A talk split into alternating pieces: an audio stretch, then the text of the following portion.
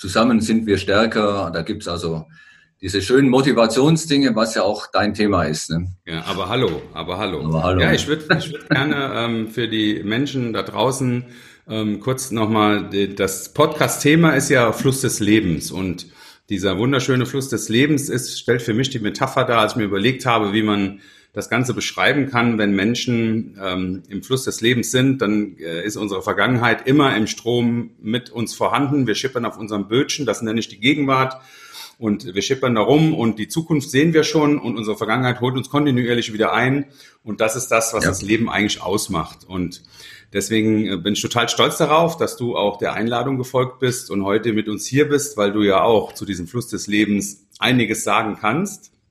Und ich bin auch dankbar dafür, dass ich dabei sein kann, weil man kann die Botschaften, die man hat, ja nur äh, in die Öffentlichkeit bringen, wenn man eingeladen wird. Ne? Ja, oh ja, oh ja. Und das von, von ganzem Herzen. Denn so wie wir uns äh, getroffen haben, ist das ja im Zuge der Vortour der Hoffnung, wo wir für die krebskranken Kinder radeln. Genau, äh, du radelst ja noch mehr als ich, weil ich immer zeitweise zu schwer bin, um mitzuradeln. Aber und dann gibt es ja noch unsere Gemeinsamkeit äh, im Indoor-Golf, wo wir uns hier in Koblenz getroffen haben und immer wieder ja. uns da begegnen für die gute Sache. Genau, da hast du das. Daher, daher dieses wunderbare Trikot, T-Shirt. Ja. Ein Dank an diese Menschen, die auch immer diese tollen Dinge veranstalten. Ja. Sowohl die Foto der Hoffnung als auch das Indoor-Golf in Koblenz.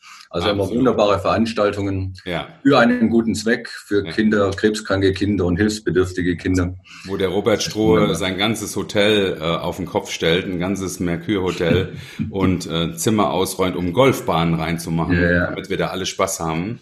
Und immerhin kommen da ja über 10.000 Euro zusammen an dem Abend. Ne? Ja, und das Glaserhandwerk in Koblenz wird auch äh, dadurch stark unterstützt. Ne? Mhm weil ja da natürlich fast, fast alle Glasscheiben zu Bruch gehen. Nein, nein, nur Spaß. es wird auch mit Soft-Golfbällen gespielt, also ja. Soft-Golfball. Ja, also Aber für Menschen, die das interessiert, das Indoor-Golf ist ein unwahrscheinlich äh, schöner Spaß, äh, ob die Tiefgarage ausgeräumt wird oder wir haben nebenan eine Moselhalle gespielt. Ja, und natürlich, ähm, ich sag mal, ich als Nicht-Golfer, ja, und äh, wir haben natürlich da mächtig abgeräumt. Ne? Also ich ja, glaube, ja. wie ist der Unterschied? Wir als Nicht-Golfer brauchen so 100 Schläge und die Golfer brauchen die Hälfte ungefähr. Oh, ich würde sagen 200 Schläge, die echten Golfer, weil die mit dem Softball nicht zurück, zurechtkommen. Aber der stärkste Stoß ist immer der, der letzte Stoß, der wird nämlich mit einem Billardkö gemacht auf der ja. Theke ja. der Bar von Robert Strohe im Merkur Hotel in Koblenz. Und das ist immer das Geilste, weil das können mir die Golfer auch nicht, die nee. klassischen Golfer. Verlieren die auch noch ein paar Schläge. Ja, ja. mein lieber Hans-Peter, wie bist du überhaupt zur Vortour gekommen? Ist das, äh, kam das durch deine sportliche Aktivität? Also ich bin zur Vortour der Hoffnung eigentlich über die Tour der Hoffnung gekommen. Es ja. gibt ja zwei Touren, die aber natürlich zusammenarbeiten. Im Endeffekt das Ergebnis wird zusammen addiert. Ähm, und mein Schwager war damals bei E.ON, ist immer noch in Kassel, also jetzt heißt es mittlerweile ERM. Und der hatte mich dann eben über seine Sponsorship, durfte er Menschen mitbringen zur Tour der Hoffnung. Und so bin ich eben in 2007 das erste Mal für die Tour der Hoffnung gestartet, mhm. gemeinsam mit meinem Schwager, der damals eben Vorstand bei der E.ON ähm, Kassel war. Mhm. Und also das heißt, ihr habt da, hast du die erste gemeinsame Erfahrung mit deinem Schwager gemacht, was es bedeutet, für diese ähm, ernste Geschichte in Anführungszeichen so viel Spaß zu haben. Ja, genau. Also ich kannte seit Jahren vorher den Klaus-Peter Thaler. Mhm. Und das waren natürlich gute Dinge, die da zusammenpassten. Ähm, ich war der erste und wahrscheinlich immer noch einzige Dreiradfahrer, der an der Tour und an der Vortour teilnehmen durfte. Es wird immer schwieriger, weil natürlich das Feld auch sehr groß ist. Es sind um die 200 Radler mittlerweile, ursprünglich mal 175. Ähm, und da ist es natürlich für die anderen Fahrradfahrer und aber auch für mich wird es immer ein bisschen komplizierter, weil wir einfach, das sind zwei unterschiedliche Sportgeräte, ein Zweirad und ein Dreirad. Aber hallo. Wir brauchen andere Kurvenradien. Also von daher bin ich immer sehr vorsichtig, defensiv. Und bei der Vortour ähm, fahre ich nach wie vor noch mit, mit Freude. Ja. Äh, bei der Tour der Hoffnung, die mittlerweile immer größer wird, ähm, habe ich mich ausgeklingt. Im mhm. besten Benehmen mit Gerd Becker, dem Organisator dort. Und ähm, wir treffen uns bei anderen Gelegenheiten, aber eben ich radle nicht mehr bei der Tour der Hoffnung selber mit. Mhm. Und die, äh, die Vortour, ähm, Jürgen Grünwald hier, ne, den ich über alles schätze, dass er diese ja. wunder, wunderschöne Sache geschaffen hat, das macht ja auch riesigen Spaß. Ne? Das ist ein bisschen ja, ja, regionaler. Absolut und äh, du hast gerade eben gesagt, du fährst da mit dem Dreirad mit. Du fährst natürlich nicht mit dem Dreirädchen mit, sondern du hast ein Dreirad für unsere Zuhörer. Kannst du mal so beschreiben, was das, äh, was das ist? Warum? Ja, also einmal gibt es natürlich einen Hintergrund, warum ein erwachsener Mensch auf einem Dreirad fährt, was ja eher so in den Kinder- und Jugendsport äh, bestimmt wird. Ja.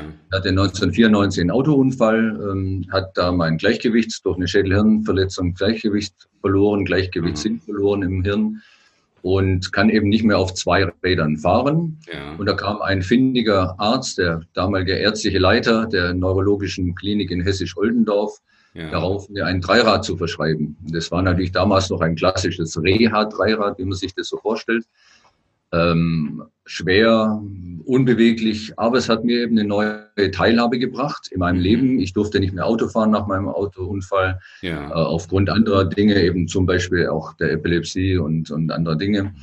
Und ähm, durfte meinen geliebten Beruf nicht mehr ausüben. Und da war eben dieses Dreirad plötzlich eine ganz neue Teilhabe für meine Kinder, für meine Frau, für meine Freunde. Und so bin ich eben zum Dreiradsport dann irgendwann gekommen. Und mittlerweile sehen die Dreiräder natürlich anders aus als ein Reha-Dreirad. Jetzt habe ich leider gerade kein Foto hier, aber vielleicht ist meine Frau in der Lage, noch irgendwo ein Kärtchen zu bringen, wo mein Fahrrad mal in die du Kamera. Du kannst mir auch eins schicken, ich kann das dann nachher reinschneiden. Oder so, so machen wir das. Ja, ja. Also ich bin auch wirklich ganz dankbar und glücklich, dass ich tolle Partner habe, die mir solche tollen Räder zur Verfügung stellen, die also zwischen 15 und, und 17.000 Euro kosten. Äh, die auch farblich so in meinem Spirit gemacht werden, gerade in meinem Rio-Dreirad mit den Original Rio-Farben. Und jetzt für mhm. Tokio haben wir dunkelblau, also dieses kalte Tokio-Blau. Ja. also ganz tolle Sachen. Ich meine, du gehst ja gerade im, im, äh, im, äh, im Schnelldurchlauf, äh, bist du gerade äh, die und ich äh, will für den Radsportler. für die Menschen da draußen ähm, hast du in 1994 äh, im Prinzip, weil du sagtest, du konntest deinen geliebten Beruf auch nicht mehr ausführen. Das heißt, in deinem Fluss des Lebens ist es da äh, zu einer Katastrophe gekommen die äh, alles verändert hat, dass du jetzt mit mir hier sitzt und über Olympiateilnahme sprichst. Und das hast du in drei Minuten jetzt so abgerissen. Ja, Aber was für ein Beruf hast du? 25 Jahre in drei Minuten, ja. Aber ich liebe das total, weil die Menschen, ähm, die mir begegnen jetzt, die die Podcasts hören, die nehmen ja immer so einzelne Impulse auf, äh, weil es für uns oder für dich ja völlig normal ist, die Geschichte zu erzählen ähm, löst ja in jemanden, der hört, ja, 1994 habe ich mein Gleichgewissen verloren und jetzt fahre ich Dreirad und, ne, und, und äh, ne, aber äh, was ist denn da passiert? Du dein Beruf vorher, was war das? Ach so, ja, gut, also wie gesagt, der Unfall war im Mai 1994. Ja. Zu der Zeit war ich Geschäftsführer einer Brauerei in Chemnitz, der wunderbaren Feldschlösschen Brauerei in Chemnitz. Brauerei, also Traumjob. Ja, also mit meinem Namen, also mein Name ist Hans-Peter Durst, das steht ja auch hier schön im Podcast. Ähm, da gab es natürlich nach dem Studium nicht viele Alternativen. Ich hätte natürlich auch zu Apollinaris gehen können, ja. aber den Umweg von, vom Wasser zur Brauenbrunn AG genommen. Das ist also hier in Dortmund, ähm, war das damals der größte Brauerei- und Getränkekonzern mhm. und habe dort eben mein Vertriebs- und Marketing-Trainee-Programm hier in Dortmund begonnen. Mhm. Da gehörte dann auch Apollinaris dazu, dass man auch diesen Wasserpart hat.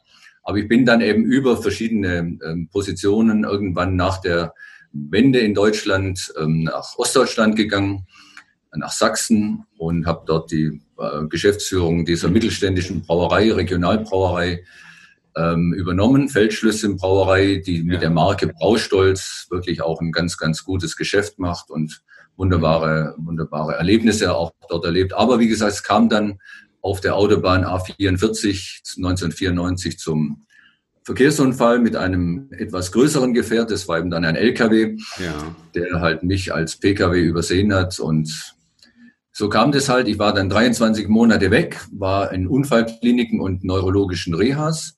Fast zwei ähm, Jahre?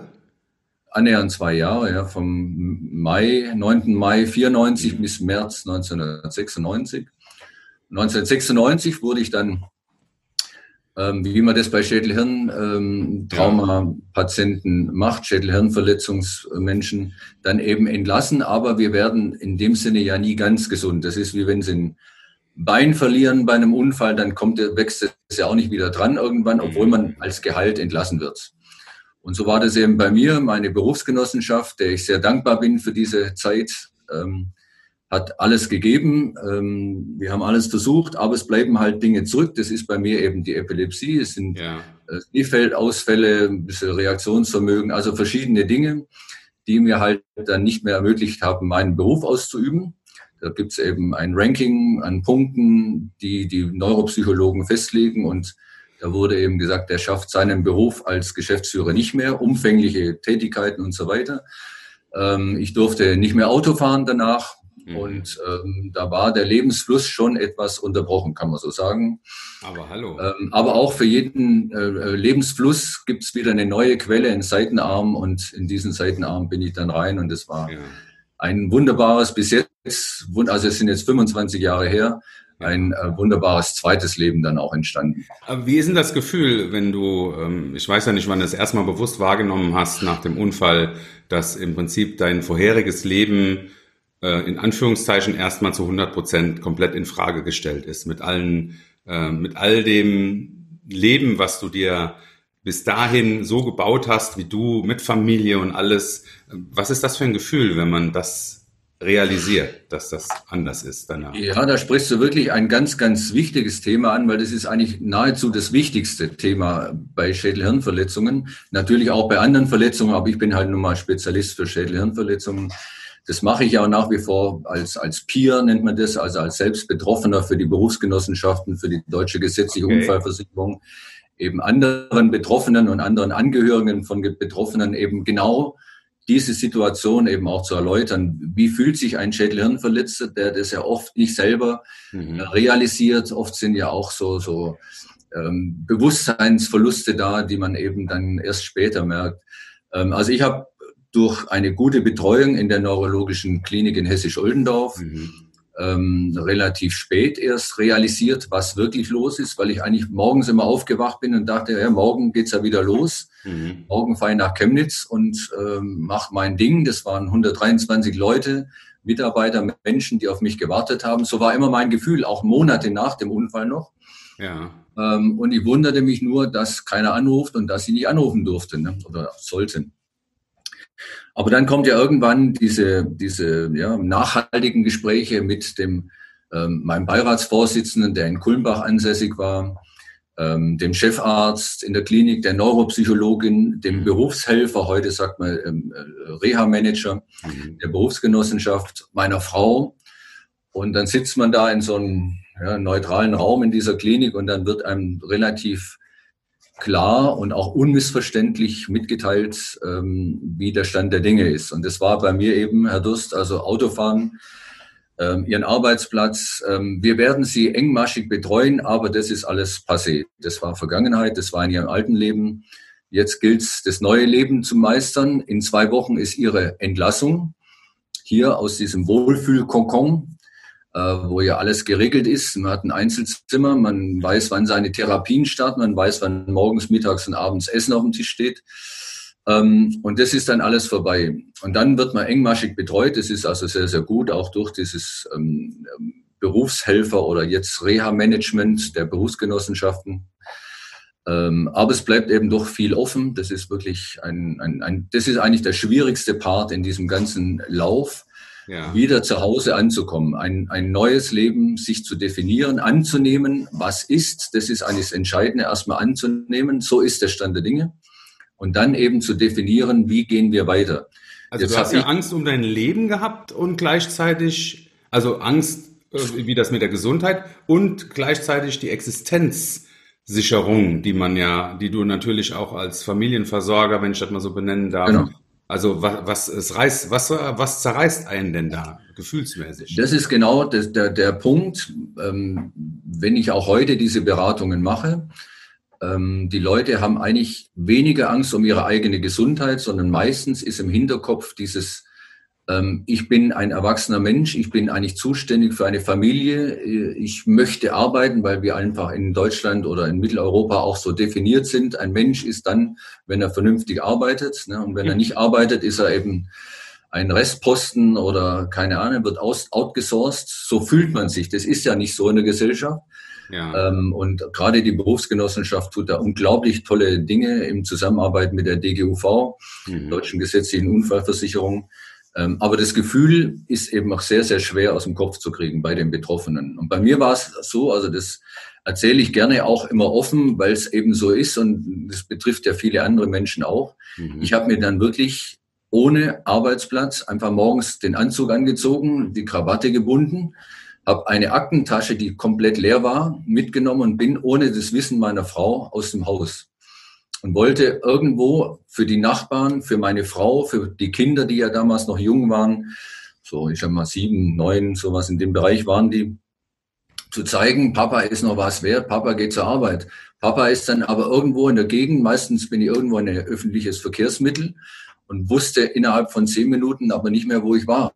Na, dann war dann oft hilflos, habe mich genesen war wie jetzt. Ja, ja, weil der Orientierungssinn noch komplett weg war und äh, ich habe dann irgendwo halt äh, nach zwei, drei Stunden ähm, jemanden angesprochen, könnten Sie bitte mal meine Frau, weil Handys gab es zu der Zeit noch nicht, 1996, 97, ja. Dann irgendwelche Menschen, meist an der Tankstelle oder Bäckerei oder sowas, freundliche Menschen angesprochen.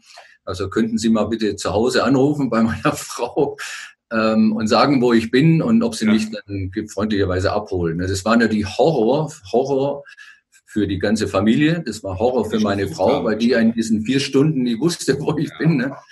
Aber es ist meistens gut gegangen. Ähm, oh, ich wüsste jetzt auch nicht so ganz dramatische Fälle, aber es ist meistens gut gegangen. Wir haben uns wiedergefunden und irgendwann kommt dann der Punkt in der Bearbeitung zusammen mit Neuropsychologen, dass der Schalter umgedreht wird. Und da war bei mir eben wirklich ganz maßgeblich dieses, äh, ich sage mal, Rezept für ein Dreirad verantwortlich, was mich einfach wieder auf eine andere Spur gebracht hat. Das war eigentlich ganz, ganz wichtig, mhm. dass ich mit Freunden, mit Familie, mit den Kindern mal ähm, am Ruhrtalradweg oder woanders Fahrrad fahren konnte. In dem Man, Fall du warst ja Mitte 30, ne? Also das war ja, oder bist ja heute noch vital, aber du warst jung und vital. Heute bist du. Ja, ja, ich war Ende 30. Jung und vital, aber.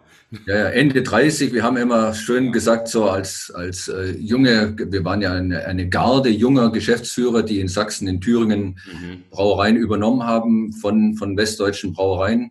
Mhm. Ähm, wir haben gesagt, jung und erfolglos, aber wir gehen das Leben an. Ne?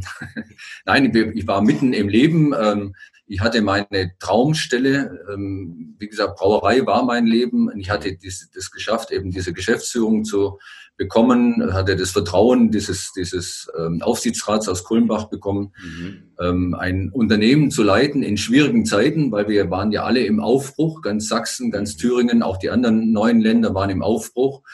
Ähm, wir mussten, ähm, ich sage mal, bestehende Unternehmen von den Mitarbeitern eigentlich gefühlt gute Unternehmen, weil es ja meistens Unternehmen waren, die auch liefen, die haben Bier gebraut und haben Bier verkauft wir mussten aber oft eben feststellen, dass die eben für den jetzigen, für die Gesellschaft und für das, was heute notwendig ist, nicht mehr so waren. Wir mussten viel ändern, wir mussten mhm. viel, ich sag mal, das fängt an bei der Etikettierung, bei der Flasche. Das waren tolle Flaschen, aber halt nicht mehr verkaufbar. Das waren tolle Kisten, die bunten Kisten, aber das waren halt nicht mehr verkaufbar nach Marketing-Gesichtspunkten. Mhm. Wir mussten neue Marken schaffen, wir mussten die Mitarbeiter mitnehmen. Also es war eine tolle eine, eine ganz, ganz ähm, ähm, wilde Zeit auch. Und, ähm, und gerade in, in dieser Phase war es halt umso schader, umso ärgerlicher, dass ich da ausgefallen bin dann durch diesen Unfall.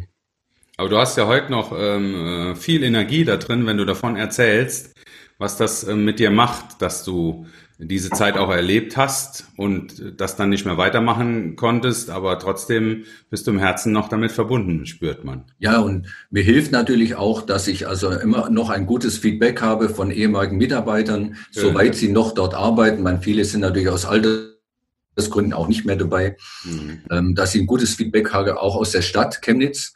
Wir ja. haben ja damals auch drumherum, eine Brauerei ist ja auch ein ein, ein, ein wirtschaftlicher, ein gesellschaftlicher Aspekt. Mhm. Wir haben damals auch Sponsoring gemacht. Wir haben die Fußballmannschaft natürlich mit gefördert, den Chemnitzer FC. Zu denen habe ich noch immer noch ein ganz, ganz tolles Friendlist äh, zum Ach, Manager Sven-Uwe Kühn, mhm. ähm, zu vielen ehemaligen Spielern, die jetzt in ganz anderen Funktionen sind, zum Teil als Trainer, zum Teil als Funktionäre in anderen Mannschaften in Sachsen ähm, zu Michael Hübner und, und Jens Fiedler, die ich damals als Radsportler natürlich gefördert habe. Mhm. Ähm, wenn man jetzt in die andere Richtung gucken würde, wo ich gerade drauf gucke, da ist ein wunderbares Plakat, was ich immer noch habe. Das heißt, die Marke nicht nur für Weltmeister, das war eben unser Bier und haben diesen damaligen siebenfachen Weltmeister Michael Hübner in Siegerpose drauf mit seinem ja. Weltrekord 10,1. Wenn mir ein Bild von, dann baue ich das ein.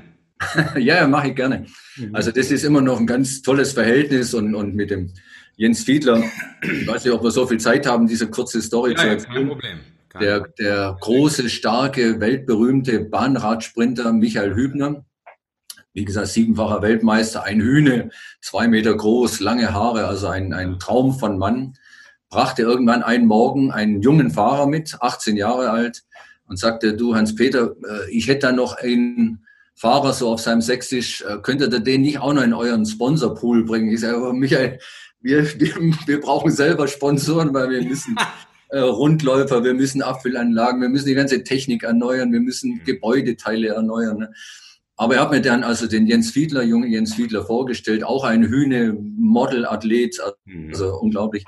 Und ich habe dann nochmal zusammengesessen mit meinen Leuten für Vertrieb und Marketing hauptsächlich und hat gesagt, komm, das machen wir. Das ist zwar nicht ein geborener Chemnitz, aber aus der Nähe, Heidenau. Mhm und äh, den nehmen wir in unseren Sponsorpool mit auf. Mit einer ganz, ganz kleinen Summe natürlich, aber es ja, war für ihn okay. Das kennst du ja Was passiert? Auch. Was passiert? Es waren die Sommer-Paralympics, äh, nicht die Paralympics natürlich, die Sommer-Olympischen Spiele in Barcelona ein Jahr später. Und was passiert? Der junge Jens Fiedler wird Olympiasieger. Jetzt hatten wir einen Olympiasieger für ganz, ganz kleine D-Mark Und natürlich hatte ein Olympiasieger relativ schnell einen, einen professionellen Manager dann an mhm. seiner Seite aus Stuttgart, der Heinz Bitz. Ähm, ein ganz toller Typ auch, mit dem wir heute auch immer wieder schöne Dinge machen. Wir fahren ab und zu mhm. mal Mallorca, Rad und so weiter. Er hat eine tolle lila Logistik-Challenge äh, aufgebaut. Ja, und dann haben wir uns eben dann geeinigt in einem, in einem Sechs-Augen-Gespräch. Denn das, mir war klar, wir können den Jens Fiedler natürlich nicht halten mhm. äh, mit dieser Basis, aber er hat uns trotzdem dann immer eingebunden in tolle Veranstaltungen auf der Radrennbahn in Chemnitz. Und das war immer ein gutes Nehmen und Geben. Also es war immer eine sehr Aber überleg mal, dieser kleine Ausflug, den du jetzt gerade gemacht hast, dass du ähm, durch diese Entscheidung, diesen jungen Menschen zu fördern, ähm, erstmal dieser Region, dieser Kultur, die zu der Zeit äh, sehr, sehr große Verwerfungen zu ertragen hatte, ne, weil, äh, ich sag mal, die gesamte Marktwirtschaft drüber gebügelt ja. werden musste oder weiß man nicht genau, was richtig oder falsch war, ähm, was sich daraus ergeben hat. Ja, also das heißt, deine Bindung aus deinem beruflichen Umfeld sind Freundschaften bis heute. Ja, ja, unbedingt. Also das ist ja. wirklich was, was ganz, ganz Wertvolles und ähm, es gibt einem auch so ein bisschen das Gefühl zurück, dass man nicht alles falsch gemacht hat in der Zeit, weil ja. es war natürlich wirklich eine, eine wilde Zeit und ich weiß aus eigener Erfahrung, dass eben auch viele Menschen, junge Menschen, auch mittelalterliche Menschen, ähm, da im, im Osten vom Westen kommend nicht alles gut gemacht haben, oft sehr überheblich waren. Und mir gibt so ein bisschen diese, diese Zeit seit 94 zurück, dass ich vielleicht in der Zeit nicht alles falsch gemacht habe. Ja, du bist ja dann ein hervorragendes Beispiel, die Wiedervereinigung in eine Richtung gelenkt zu haben, ähm, dass man, dass man nicht nur die wirtschaftlichen Gesichtspunkte ähm, sieht, die zu beachten waren als Geschäftsführer, sondern auch gesagt hat, hier die Jungs aus der Region, wenn wir da ein, ein Geben und Nehmen herstellen können, ähm, was ja der Sportler braucht und was ihr für die Marke gebraucht habt. Und dann entsteht äh, hier die Story eines Olympiasiegers im Vorbeigehen, ja.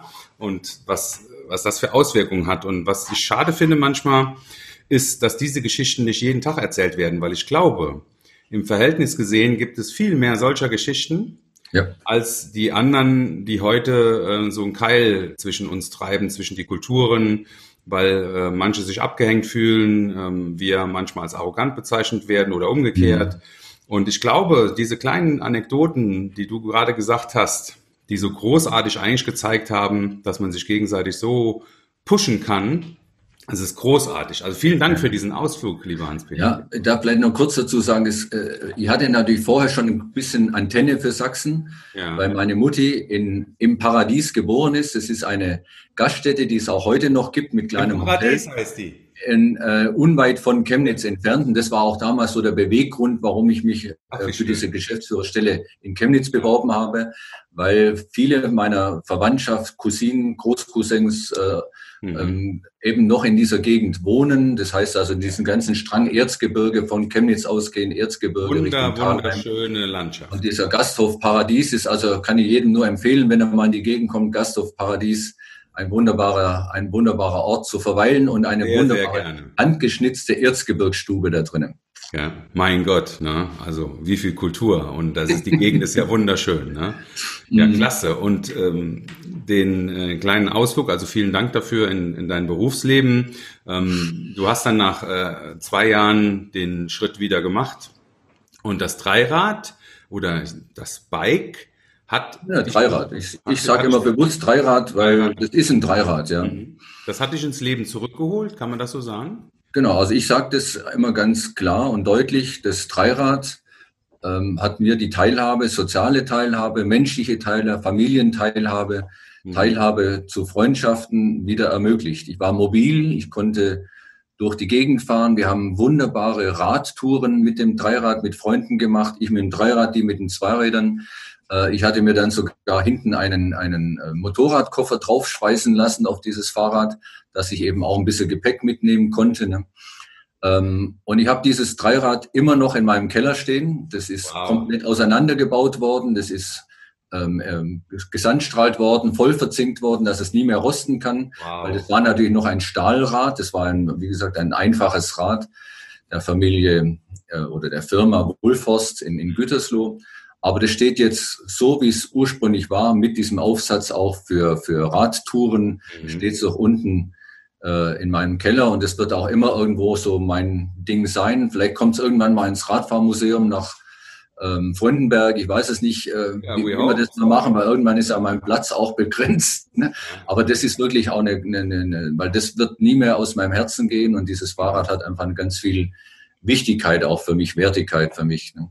Ja, ich habe letztens einen, äh, einen sehr, sehr schönen Bericht im SWR gesehen, äh, wo auch ein Mensch, der verunfallt äh, war mit Querschnittslähmung, ähm, auch ein Fahrrad, ein Liegefahrrad bekommen hat. Mhm. Und ähm, jetzt, ich weiß gar nicht mehr den Namen, äh, man verzeiht es mir, ähm, aber wunder, wunderschön, das äh, zu sehen, wie das Fahrrad ihn aus seiner Hilflosigkeit wieder ins Leben zurückgeholt hat. Mhm. Ja, ja das, das, ist wirklich. Hat mir die Tränen in die Augen.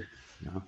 Ich kenne mittlerweile viele Beispiele, ähm, die eben durch Sport, das muss nicht immer das Fahrrad sein, aber durch Sport, aber auch durch Musik, aber auch durch Künst, bildende Künste. Ich kenne Maler mittlerweile durch dieses Netzwerk von Menschen mit Behinderungen, ähm, die eben sich irgendwas genommen haben, was sie gerne machen und dadurch eben wieder in Anführungszeichen ins Leben zurückkommen. Wir waren ja nicht tot, aber wir waren halt, sagen wir mal, auf dem Abstellgleis und da gibt es eben ganz viele Möglichkeiten rauszukommen. Bei mir ist es eben dieses Dreirad gewesen, was den echten Impuls gegeben hat. Und das hat sich dann einfach durch glückliche Umstände, durch Fügungen, man weiß es ja nicht so genau, solange man noch hier auf der Erde ist, das werden wir vielleicht mal von oben sehen, dann mal ganz anders bewerten können, warum manche Dinge so sind, wie sie sind. Aber ja. bei mir hat sich eben sehr, sehr gut ergeben und da werden wir später nochmal dazu kommen, was daraus mal geworden ist. Also ja, manche klar. sieht man ja so im Hintergrund, ähm, das, manche Dinge kann man ja nachher nochmal erläutern, was da hinten so rumhängt,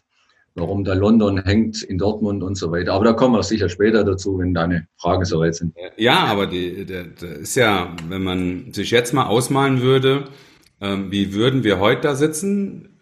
Wie würden wir heute einen Podcast machen, wenn du vielleicht äh, Geschäftsführer, Vorstand einer Brauereikette wärst und wir würden heute uns zum Podcast treffen? Wie würde das Leben aussehen? Hast du dir darüber öfters schon mal Gedanken gemacht, weil ich empfinde dich ja als einen sehr ähm, aufgeräumten und äh, glücklichen Menschen. Das ist mein Eindruck, den ich habe.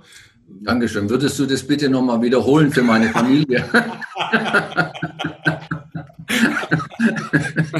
Dankeschön. Ähm, nee, also muss ich wirklich sagen, dass das ein, ein sehr, sehr schöner, ähm, also eine gute, sehr schöne Energie ist, auch die du ausstrahlst. Wäre das in deiner Vollstellungskraft auch das, ähm, wenn du drüber nachdenkst, wäre das auch so gekommen? Machst du manchmal den Vergleich, was wäre, wenn? Also ich habe mit der Neuropsychologin schon 1996 angefangen, dieses Thema komplett auszublenden. Okay. Weil das führt einen natürlich immer wieder äh, in Depressionen. Wenn man überlegt, ich habe am Anfang noch den Fehler gemacht, ich habe noch Kontakte gehalten zu meinen Kollegen, äh, habe Einladungen angenommen in den Brauerbund, wenn mhm. Delegiertenversammlungen waren, wenn größere Einladungen waren. Das haben wir dann ganz schnell aufgehört. Wir haben natürlich privat mit manchen Leuten noch Kontakt, mhm. ähm, aber nicht mehr auf beruflicher Ebene, weil das zieht einen total nach hinten, weil man, man würde ja immer über was wäre, wenn. Es ist eh hypothetisch, mhm. weil ich weiß nicht, ob ich erfolgreich gewesen wäre oder weniger erfolgreich, ob ich mal eine größere Brauerei übernommen, ob ich Funktionär eines Verbandes geworden wäre, keine Ahnung. Ähm, manchmal spuckt es natürlich im Kopf und man überlegt, ah, mhm. aber wir haben es eigentlich wirklich richtig intensiv gelernt und ich mache das auch heute noch mit meiner Mentaltrainerin vom Olympiastützpunkt Rheinland, mhm. mit der Grit Moschke, ähm, dass wir solche Dinge immer, wenn sowas mal wieder hochkommt, was wäre eigentlich mein erstes Leben? Sofort Thema beendet. Wir sind in dem Leben und das andere war bis zum 9. Mai unser Leben, aber damit war es auch abgeschlossen. Also ähm, weil das, das würde mich nicht weiterbringen. Diesen Fluss, äh, der, der, der, wo die Vergangenheit drin rumschwimmt, ist deine ganz klare Empfehlung, wenn das Leben einen zum Abbiegen zwingt, durch Unfall, durch Arbeitsplatzverlust, durch was weiß ich auch immer.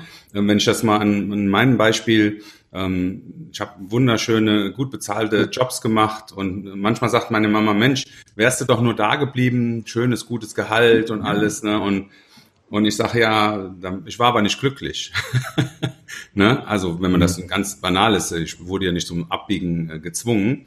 Aber ist das so, dass du den Menschen empfiehlst, ähm, also man darf dem hinterher trauern, aber man darf es nicht kreieren als, als ja. Fehler? Oder? Also der wichtigste Schritt in, in, in, ins neue Leben oder in, in diese Abbiegespur ist eigentlich Blinker ausmachen und annehmen. Also dann wirklich den Blinker Abbiegespur ausmachen es war gutes Leben, manche, bei manchen war es eben auch kein, kein gutes, wie auch immer, das ist aber egal. Blinker ausmachen und dann annehmen, was jetzt ist. Also auf diese neue Straße, auf den neuen Weg mhm. gehen und den Weg weiterentwickeln. Einfach zu versuchen, ähm. Leidenschaft zu entwickeln für das, was man macht. Das hast du ja gerade auch gesehen. Ich war nicht glücklich.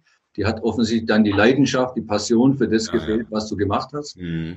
Ähm, und, und das ist eigentlich so die Basis. Wenn man was gerne macht, wenn man glücklich ist, wenn man Leidenschaft entwickeln kann für das, was man tut, dann wird es auch ein guter Weg. Das heißt nicht immer, dass es in unserem Sinne wirtschaftlich, betriebswirtschaftlich immer ein erfolgreiches Leben wird, sondern, aber das ist aus meiner Sicht auch gar nicht so wichtig. Ich wenn ich so bei Sportveranstaltungen bin, dann wird immer gefragt nach den Erfolgen und den ganzen tollen Dingen. Ich sage, das ist nie mein Triebmittel gewesen, um Dreirad zu fahren, sondern mein Triebmittel war, ich wollte wieder dazugehören. Ich wollte soziale Kontakte haben. Ich wollte wieder das, was eigentlich den Beruf ausmacht. Man, ich war zehn, elf, zwölf Stunden am Tag für die Brauerei unterwegs. Mhm. Dieses Manko, dieses Loch muss man erstmal füllen mit Aktivitäten, mit Tätigkeiten.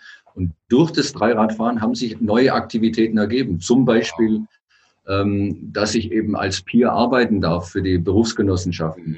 dass ich äh, eingeladen werde zu Vorträgen ähm, von der DGUV, von äh, Reha-Kliniken, von, auch von Industrieclubs mittlerweile ja auch. Der Westfälische Industrieclub in Dortmund, so, der lädt ja. mich ein, ähm, um mein, mein Leben zu erzählen vor lauter Hochkarätern, die hier in Dortmund Unternehmen führen, Unternehmen leiten.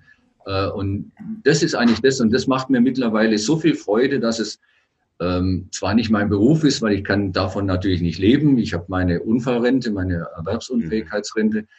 Aber es ist Leidenschaft, es macht Spaß. Und alles, was ich heute einnehme, durch den Sport, durch Vorträge für Motivation und die Dinge, die gehen natürlich immer an die Foto der Hoffnung, weil Ach, äh, da möchte ich mich nicht bereichern dadurch, sondern das sind Dinge, die, die mir, die mir ein, ein, einfach ein Anliegen sind, eine Herzensangelegenheit sind und die möchte ich dann natürlich auch gerne weitergeben an ja. die Menschen, ähm, die es besser brauchen können als ich. Wir haben ein gutes Auskommen durch die Erwerbsunfähigkeitsrente ja. und wir kriegen ja auch als Sportler noch eine kleine Förderung mhm. in der deutschen Sporthilfe und mittlerweile bin ich ja nochmal Bundeswehrsoldat geworden. Ne? Ich bin der Spitzensport, äh, Spitzensportgruppe ja. Bundeswehr eben auch zugehörig. Und da kriegen wir auch noch ein bisschen Förderung für unseren Sport, den wir ausüben. Ne? Also das heißt, wenn du jetzt 25 Jahre später beschreibst du jetzt gerade deinen Ist-Zustand, ähm, begonnen mit dem Dreirad, bist du in den in, in Anführungszeichen in den Profisport reingefahren. Ne? Also ähm, ja, also ich würde es, äh, äh, ich sage ja immer, wir sind professionelle mhm. Paracycler, so heißt unser Sport Paracycling, also Radsport für Menschen mit Behinderung. Wir machen das professionell, aber ich für mich kann definitiv sagen, wir sind keine Profis oder ich bin kein Profi. Ähm, Profi würde ja bedeuten, dass er vom, vom Sport abhängig ist, vom Sport äh, Einkommen generiert und davon sein Leben bestreiten muss. Das ist bei uns nicht so. Bei mir ist es wirklich Herzensangelegenheit. Mhm. Ähm, bei mir geht es auch nicht mehr um schneller, weiter, höher, ähm, sondern bei mir geht es wirklich dieses, dieses Triebmittel auch zu nutzen, solange ich noch aktiv sein darf, solange ich für den Verband, Deutschen Behindertensportverband und für den das Team Deutschland Paralympic aktiv sein darf, solange kann ich auch sehr aktiv meine Botschaften noch überbringen mhm. für Gleichwertigkeit in der Gesellschaft. Äh, für Inklusion durch Sport oder ja. also das sind so die Dinge, die kann ich eben besser transportieren, solange ich noch aktiv bin. Ich bin natürlich der älteste Athlet im Team Deutschland Paralympics. Ja, aber ähm, wäre jetzt auch, wenn wir jetzt auf dem regelrechten Weg wären nach Tokio, was ja am 25. August begonnen hätte für uns, ja. die Paralympics in Tokio 2020, die jetzt um wahrscheinlich ein Jahr verschoben sind, wäre ich auch natürlich der älteste Athlet gewesen. Ja. Älteste aktive Athlet. Aber solange ich noch konkurrenzfähig bin, ähm, kann ich durch den Sport eben auch meine Botschaften weitergeben. Und das ist eigentlich ganz, ganz wichtig. Ich weiß nicht, ob man ein klein bisschen Werbung machen darf. Ich bin ja, ja auch in die Fußstapfen von Achim Wiedemann getreten. Er hat dieses wunderbare Buch Mittelstand da oben stehen. Eins seiner Bücher ist ja nicht nur, ja. jetzt halte ich das mal so in die Kamera. Jetzt kann man das natürlich nur verkehrt rum lesen, aber ich übergebe dir, lieber Achim, hiermit die erste Ausgabe eines wow. Buches, was ich nur zu einem Dreizehntel mitgeschrieben habe. Ja. Der Timo Pommer, ein wunderbarer Autor und Interviewer, hat 13 paralympische Goldmedaillengewinner wow. äh, interviewt auf ihr Leben und es ist ein wunderbarer Titel. Ich darf ihn mal äh, vorlesen, ja. egal wie scheiße die Lage ist, es gibt einen Ausweg. Und das war auch genau unser Triebmittel, um dieses Buch eben zu vervollständigen. Mhm. Wir haben es schön in Schwarz und Gold gemacht, weil wir alle Goldmedaillengewinner sind. Dieses wow. übergebe ich dir jetzt symbolisch. Es kommt sehr, natürlich sehr Postweg zu dir. Vielen Dank. Da steht auch für viele andere natürlich drinnen. Ja. Äh, wie unterschiedliche Menschen, jüngere Athleten, ältere Athleten, von Geburt an behinderte Menschen durch äh, Krankheiten oder Unfälle ins, in, diesen, äh, in dieses System Behindertensport reingekommen äh, ihren Weg gehen. Und das sind 13 wirklich, wie ich finde, tolle Lebenswege, ganz unterschiedliche Lebenswege, ja. wie sie aber immer was Gutes draus gemacht haben.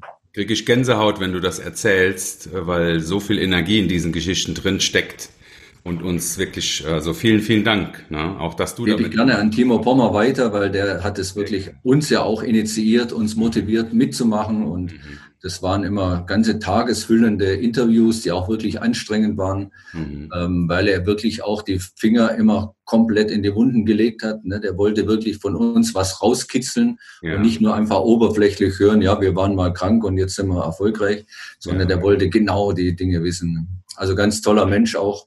Ja.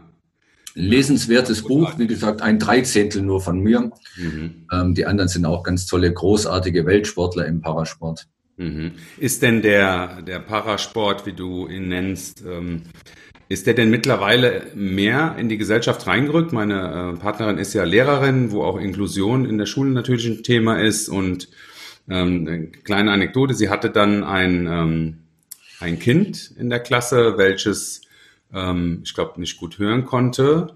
Und aber dieses Kind hat sich mehr angestrengt als alle anderen, wenn ich das mal so äh, sagen darf. Ähm, bist du der Meinung, dass das noch sein, dass das so richtig ist oder dass man mehr tun muss, weil man Inklusionskandidat ist? Oder wie ist das mittlerweile in der Gesellschaft? Ich, äh, das ist ein Gefühl, deswegen kann ich die Frage nicht klar formulieren. Sagen, du hast in einem Satz jetzt relativ viele Fragen gestellt. Ja, genau. Ich versuche die jetzt mal aufzubröseln. Also einmal ganz klares Ja. Der Parasport, die Paralympics, alles, was um uns herum geschieht, mhm. ist mittlerweile mehr ins Zentrum gerückt. Mhm. Wir sind natürlich noch nicht bei dem Thema Inklusion oder Gleichwertigkeit, wie ich mir das vorstelle. Ein ein großer bunter Haufen, äh, wo nicht mehr unterschieden wird, wer was warum macht, sondern einfach, wir machen Sport und wir sind äh, zufrieden damit. Ähm, das andere passt sehr, sehr gut auch zu einer meiner Aufgaben. Ähm, ich betreue seit Jahren eine Schule, die Höchsterner Grundschule in Dortmund und bin darauf gestoßen, auch durch ein junges Mädchen, was von Geburt an ähm, Spastiken hatte, überwiegend an den Beinen, kann, konnte also dadurch nicht laufen war überwiegend im Rollstuhl und fuhr Dreirad.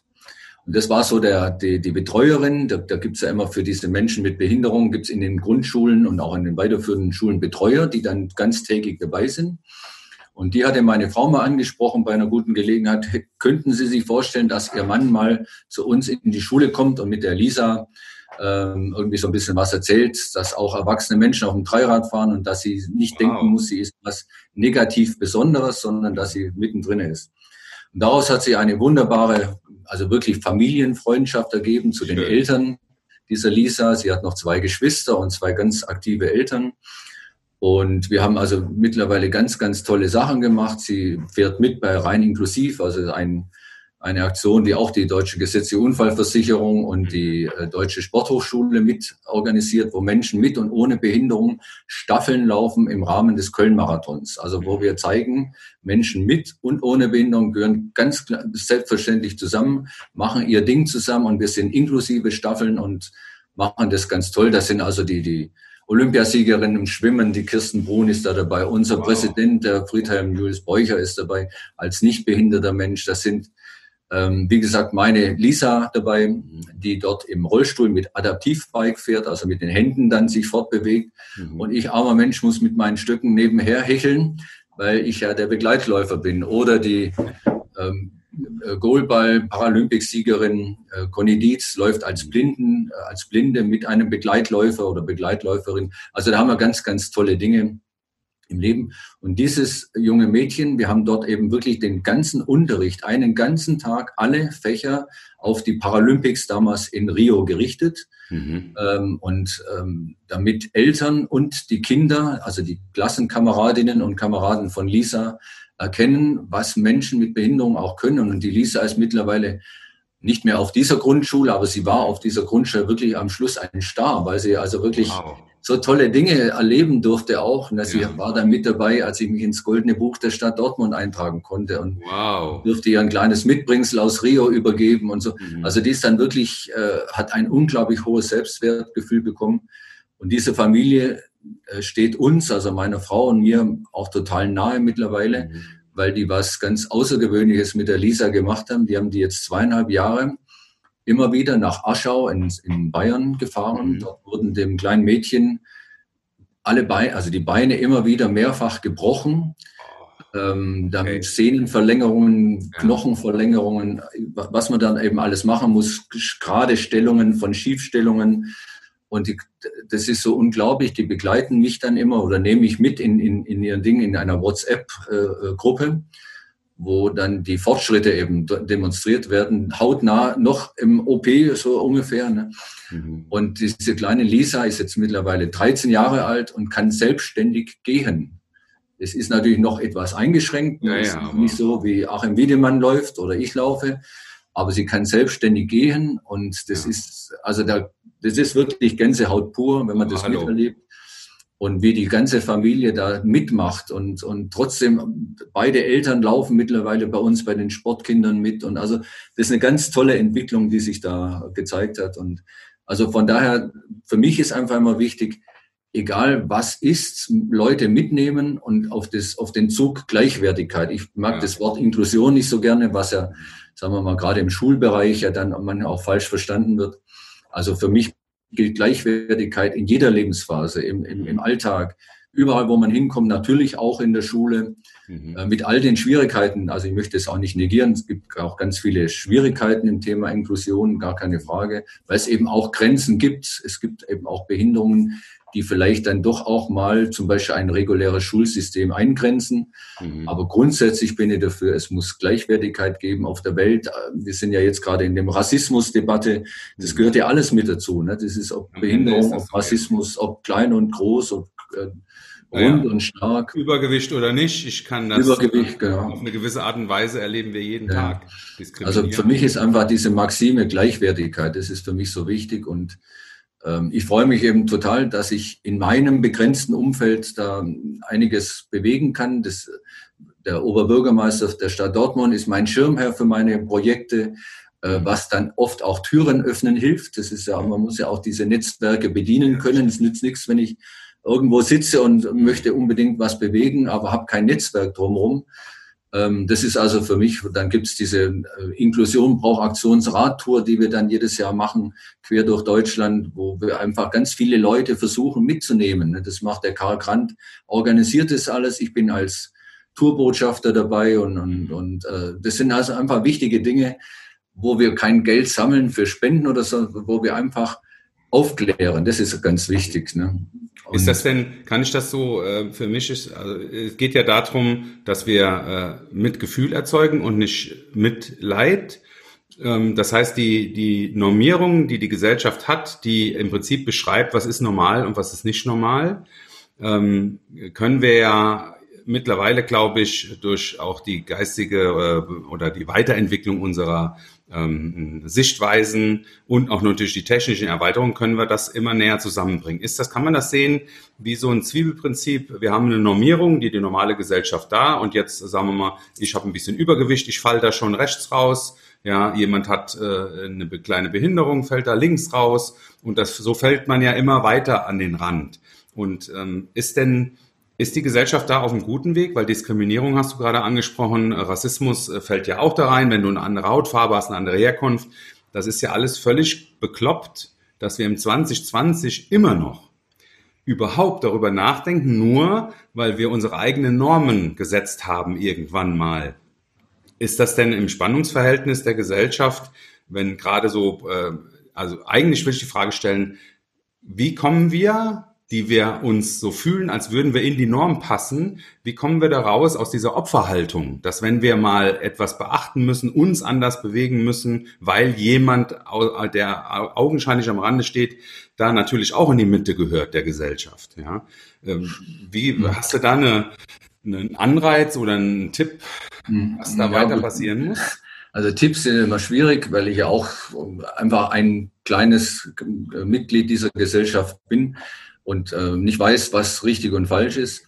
Aber du hast vorhin gefragt, sind wir auf dem richtigen Weg? Ich glaube, wir waren auf einem wunderbaren Weg. Mhm. Ähm, es hat die letzten zwei Jahre durch Menschen, die gewählt wurden, die ja demokratisch leider, leider demokratisch gewählt wurden, mhm. manchmal völlig unverständlich.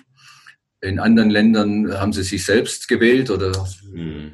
Ähm, diese Menschen sind dabei, dieses äh, eigentlich gute Miteinander wieder zu zerstören. Ähm, ich möchte jetzt keine Namen nennen, weil sowas geht ja auch öffentlich, aber jeder weiß, von wem ich spreche, in Ost und in West. Ja, das weiß ja. jeder. Ich mag die äh, Nazis. meine. Und äh, es gibt leider eben in Krisensituationen, wie wir sie jetzt wieder haben, also Corona ist zwar ein, ein Virus, aber der äh, mhm. geht ja auch ganz stark in die wirtschaftlichen Bereiche, in unsere Ökonomie hinein. Und in Krisenzeiten hören Menschen halt gerne wieder einfache Wahrheiten. Und wenn man so die letzten Tage nach Westen gehört hat, ähm, haben wir meine Frau und uns, uns oft angeguckt und haben gesagt, haben wir das jetzt wirklich gehört?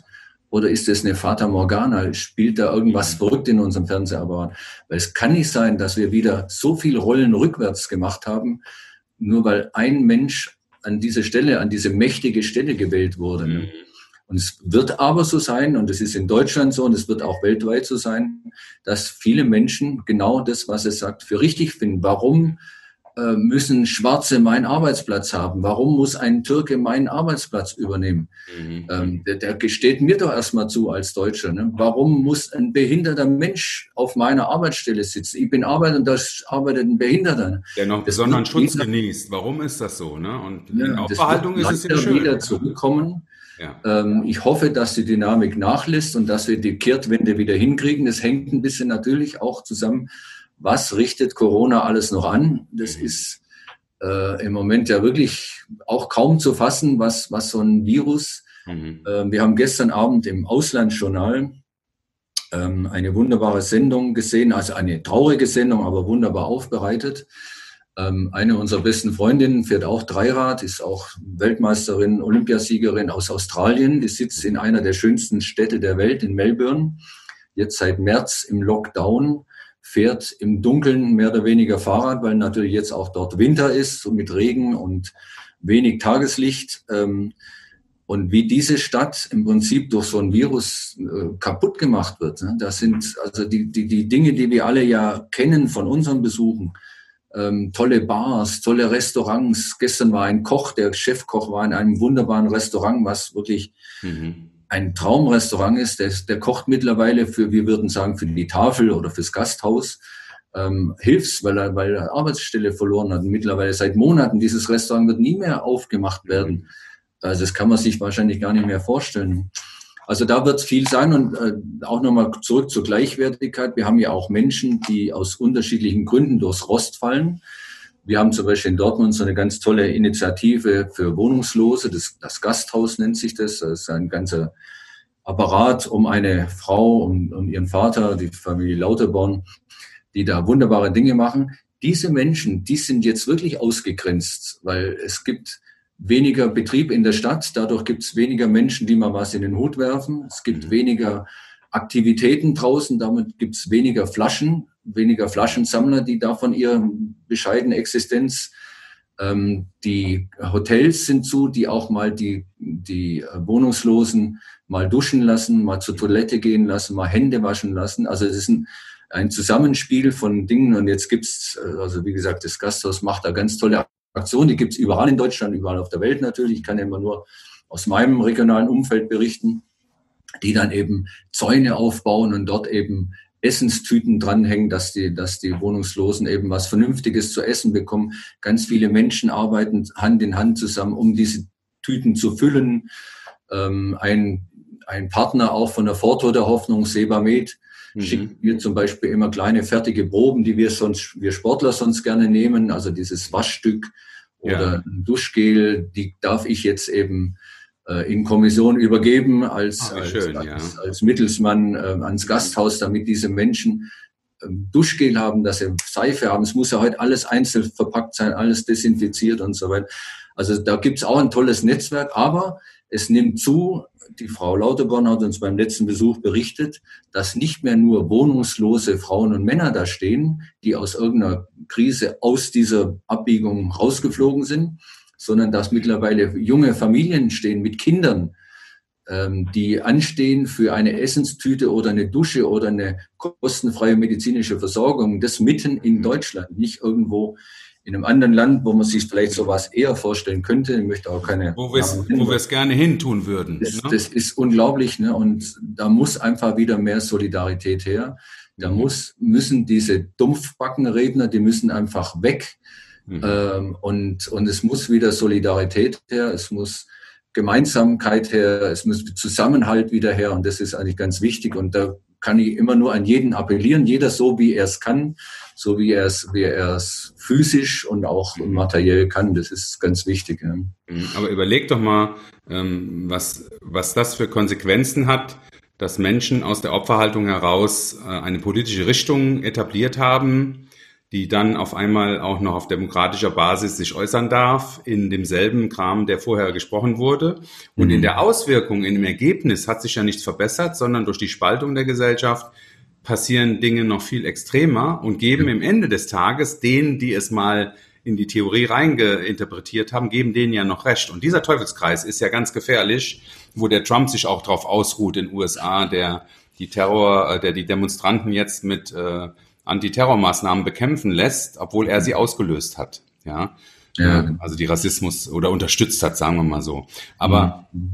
ähm, weil wir von also es gibt den Viktor Frankl, einen, einen Psychologe, wo meine ganze Lehre drauf beruht, der die äh, Logotherapie erfunden hat, der als Arzt das KZ überlebt hat. Und der hat mal dem seine Definition, welche Menschen es gibt, und das hat mich äh, sehr, sehr viel weitergebracht, ähm, weil er zum Beispiel den Wärter im KZ, der ja im Grunde ein böser Feind war, aber er sagte, es gab gute Wärter und es gab böse Wärter. Es gab die, die mitgemacht haben, damit sie nicht selbst umgebracht werden. Es gab die Bösen, die es genossen haben, den, äh, den äh, Gefangenen noch zu schinden. Und er hat gesagt, es gibt gute Menschen und es gibt nicht gute Menschen. Das sind die zwei Dinge. Mhm. Der gute Mensch macht manchmal Sachen, die nicht ganz in Ordnung sind, weil er gezwungen äh, ist, die Dinge zu tun. Aber im Grunde des Herzens ist es ein guter Mensch. Auch der Wärter im KZ. Und das hat mich total fasziniert, die Menschen so zu unterscheiden. Hast du einen guten Menschen vor dir oder einen nicht guten Menschen? Mhm. mhm. Und äh, das, was äh, du tust mit den, äh, den Menschen, die Menschen auch äh, dafür, ähm, die aufzuwecken, hinzuschauen, ähm, auch das Kind in der Grundschule mit Selbstwert äh, zu versorgen, damit es in der Gesellschaft seinen Platz findet und zwar nicht über die Definition der Gesellschaft, sondern über seine eigene Kraft, über das, was es selbst leisten kann. Das ist eine mhm. großartige Entwicklung. Ja, und das. Ja, bei mir ist es wahrscheinlich eben mein christlicher Glaube. Ich bin halt ja. christlich erzogen worden von meinen Eltern. Mhm. Ähm, und ich ich glaube einfach eben auch an diese christliche Lehre, dass äh, da ist natürlich auch nicht immer alles richtig, das ist gar keine Frage. Aber der Kern. Ähm, aber genau, der Kern ist wichtig. Und ähm, nochmal ganz kurz zurück zu deinem Beispiel vorher. Mir ging das ja in den ersten Monaten auch so, als ich von Nordrhein-Westfalen nach Sachsen ging. Da waren ja auch natürlich in einem Kombinatsbetrieb, das war meine Brauerei war vorher ein Kombinatsbetrieb, gab es natürlich auch ähm, gute Menschen, die aber vielleicht in einer gewissen Zeit aus Sachen gemacht haben. Es gab natürlich Volkspolizisten, es gab ähm, Menschen, die der Bezirksregierung Chemnitz sehr nahe standen, mhm. die Dinge in die Betriebe äh, reinbrachten, die nicht fair waren, nicht gut waren. Und da war es für mich auch mit Hilfe der Mitarbeiter wichtig, jeden einzelnen Menschen zu betrachten. Ich wollte niemanden aufgrund von irgendwelchen Positionen, die er vorher hatte, bewerten, weil das steht mir nicht zu. Ich bin als junger Wessi dahin gekommen. Ich wollte nicht aufgrund irgendeiner Position bewerten, sondern ich habe wirklich mit meiner Betriebsratsvorsitzenden, die Frau Balster, ähm, habe ich an zur Seite genommen und gesagt, hier Frau Walzer, wie können wir das Ding angehen? Und dann haben wir wirklich in Einzelgesprächen zum Teil die halbe Nacht durch mhm. gemeinsam, also die Betriebsratsvorsitzende, die aus Chemnitz kommt, die dort im Labor eigentlich ihr ganzes Leben gearbeitet hat, ähm, und, und haben wirklich jede Position bis hoch zum ehemaligen Geschäftsführer. Also ich musste ja auch meinen ehemaligen Vorgänger irgendwie bewerten, in die Reihe bringen. Ne? Der war bei uns zwar ausgeschieden als Mitarbeiter, aber ich wollte ihn ja trotzdem einbinden. Äh, ich mhm. möchte nicht in einer Stadt wie Chemnitz äh, irgendjemanden mal, mhm. also das war eine schwierige Aufgabe und genau das ist eben auch der Kern. Das sind alles Menschen gewesen und diese, meine Mutter hat immer gesagt, wenn wir in, in Hirschberg über die Grenze sind, weil wir haben ja viel aus, mhm. äh, auch unsere Verwandten besucht dann, überwiegend in der Weihnachtszeit mit diesem wunderbaren Erzgebirge beleuchtet mit Schwibbögen und so weiter. Und hat immer gesagt, wo sind nach der Wende diese ganzen Mistkriebel an der Grenze hin, diese Phobos, die uns schikaniert haben, die mich als alte Frau aussteigen lassen haben und halb unter das Auto liegen, um zu zeigen, ob da was drunter ist. Ne? Oder ich weiß, einmal hat sie das Bein gebrochen gehabt, lag hinten im Auto bei uns drinnen und sie musste trotzdem raus, weil die halt nochmal den Sitz aufmachen wollten. Mhm. Wo sind die jetzt alle hin? Ich sage, Mama, das sind alles Menschen, die, die kriegen ihre Bewertung jetzt in dem neuen Land. Ich hoffe, dass sie eben auch fair behandelt werden, jetzt von uns. Also anders, nicht, dass man mit rechts und links ja. antwortet, sondern dass man eben jetzt auch mit denen fair umgeht, auch wenn sie natürlich viel böses Blut zum Teil gemacht haben. Ne? Aber mhm da denke ich, und meine Mutter war eben auch sehr, sehr christlich und ich denke, sie mhm. hat es auch verstanden. Sie lebt ja leider nicht mehr. Mhm. Ist jetzt ziemlich genau vier Jahre mhm. nicht mehr da. Kurz vor Rio ist sie eingeschlafen, um mir auch Ballast abzustreifen, weil ich weiß gar nicht, ob ich in dem Zustand, in dem sie war, hätte nach Rio befreit fahren können. Mhm.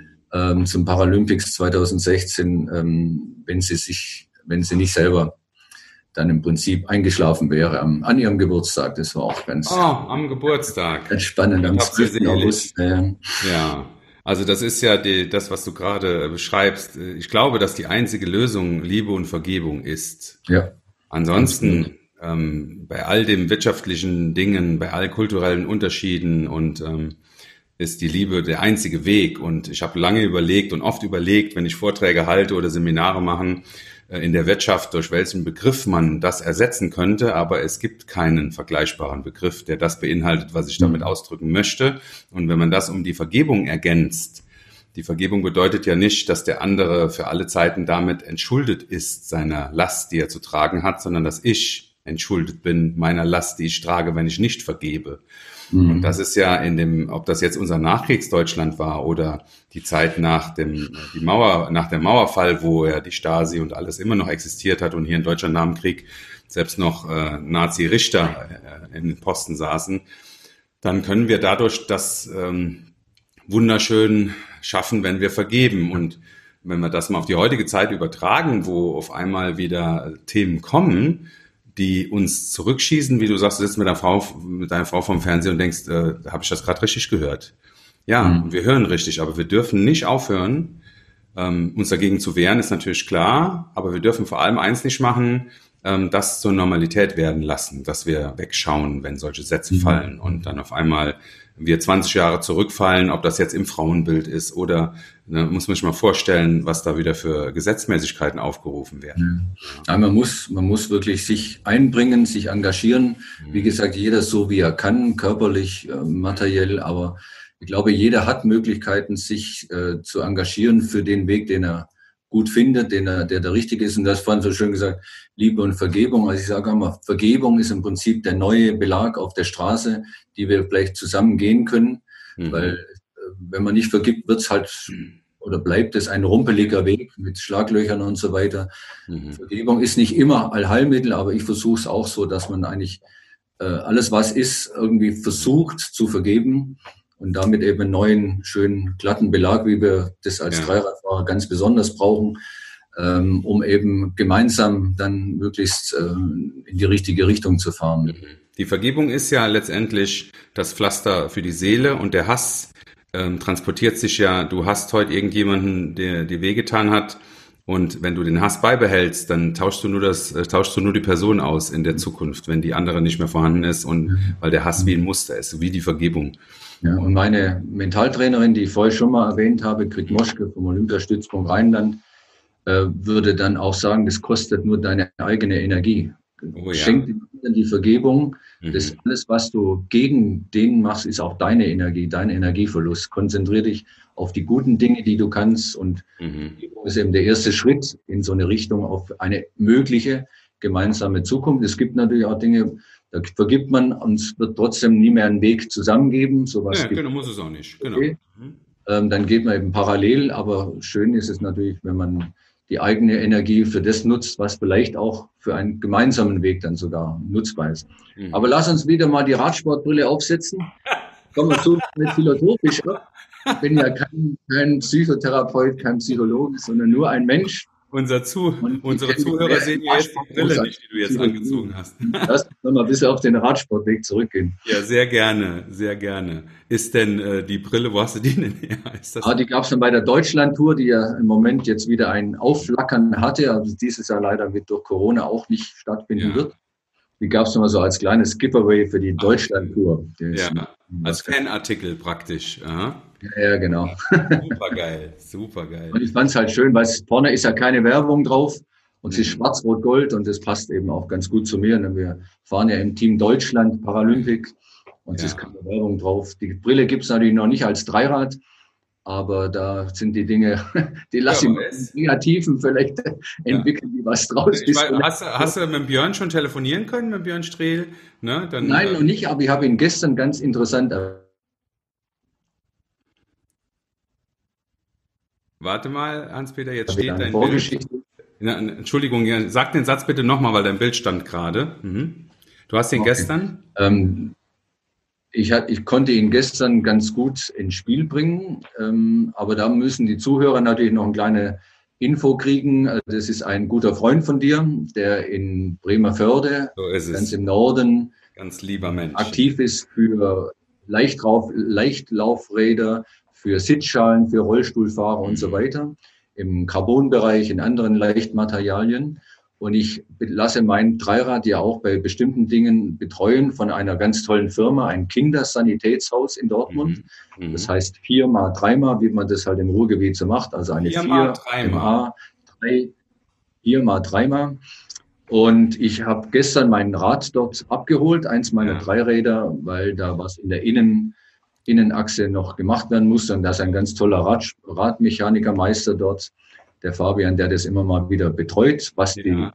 was mein Radmechaniker, das richtige Edelhelfergeschäft oft nicht kann, weil die Spezialwerkzeuge haben und so weiter. Ja. Mhm.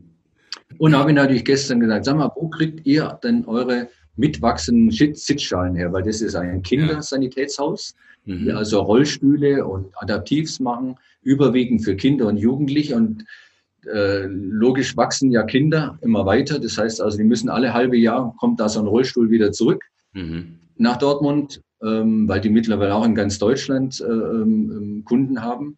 Und dieser Rollstuhl muss dann eben erweitert werden. Er wird dann eben wirklich mhm. um die Länge, die der Mensch in dem halben Jahr gewachsen ist, erweitert.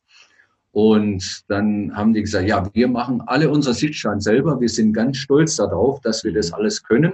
Aber bitte gib uns doch mal den Kontakt. Und jetzt habe ich gestern also den einem der Mitinhaber von viermal, dreimal Ach, den Kontakt schön. eben von Firmen weitergegeben mhm. in Bremerförde. Und jetzt gucken wir mal, wie die sich auseinandersetzt. Ich werde ihn auf, im Laufe der Woche nochmal ja, anrufen, werde ihm das auch mitteilen. Ich habe ihm auch deine Daten gegeben, wenn er das jetzt hört, dann äh, wenn er weitergegeben haben. Ja. Und die betreuen eben auch ganz tolle, also Basketballteams, äh. Rollstuhl-Rugby-Teams und also alles, was im, im Rollstuhlbereich ist. Ne? Und wir haben mhm. Schon ganz tolle Veranstaltungen auch mit denen mitgemacht ja. ähm, wo dann eben Protagonisten, Rollstuhlbasketballer oder Rollstuhl-Rugby-Fahrer eben dann auch in Schulen kommen, in Grundschulen kommen und eben einfach den Sport mal zeigen, was ist überhaupt möglich mit so einem Rollstuhl. Ne?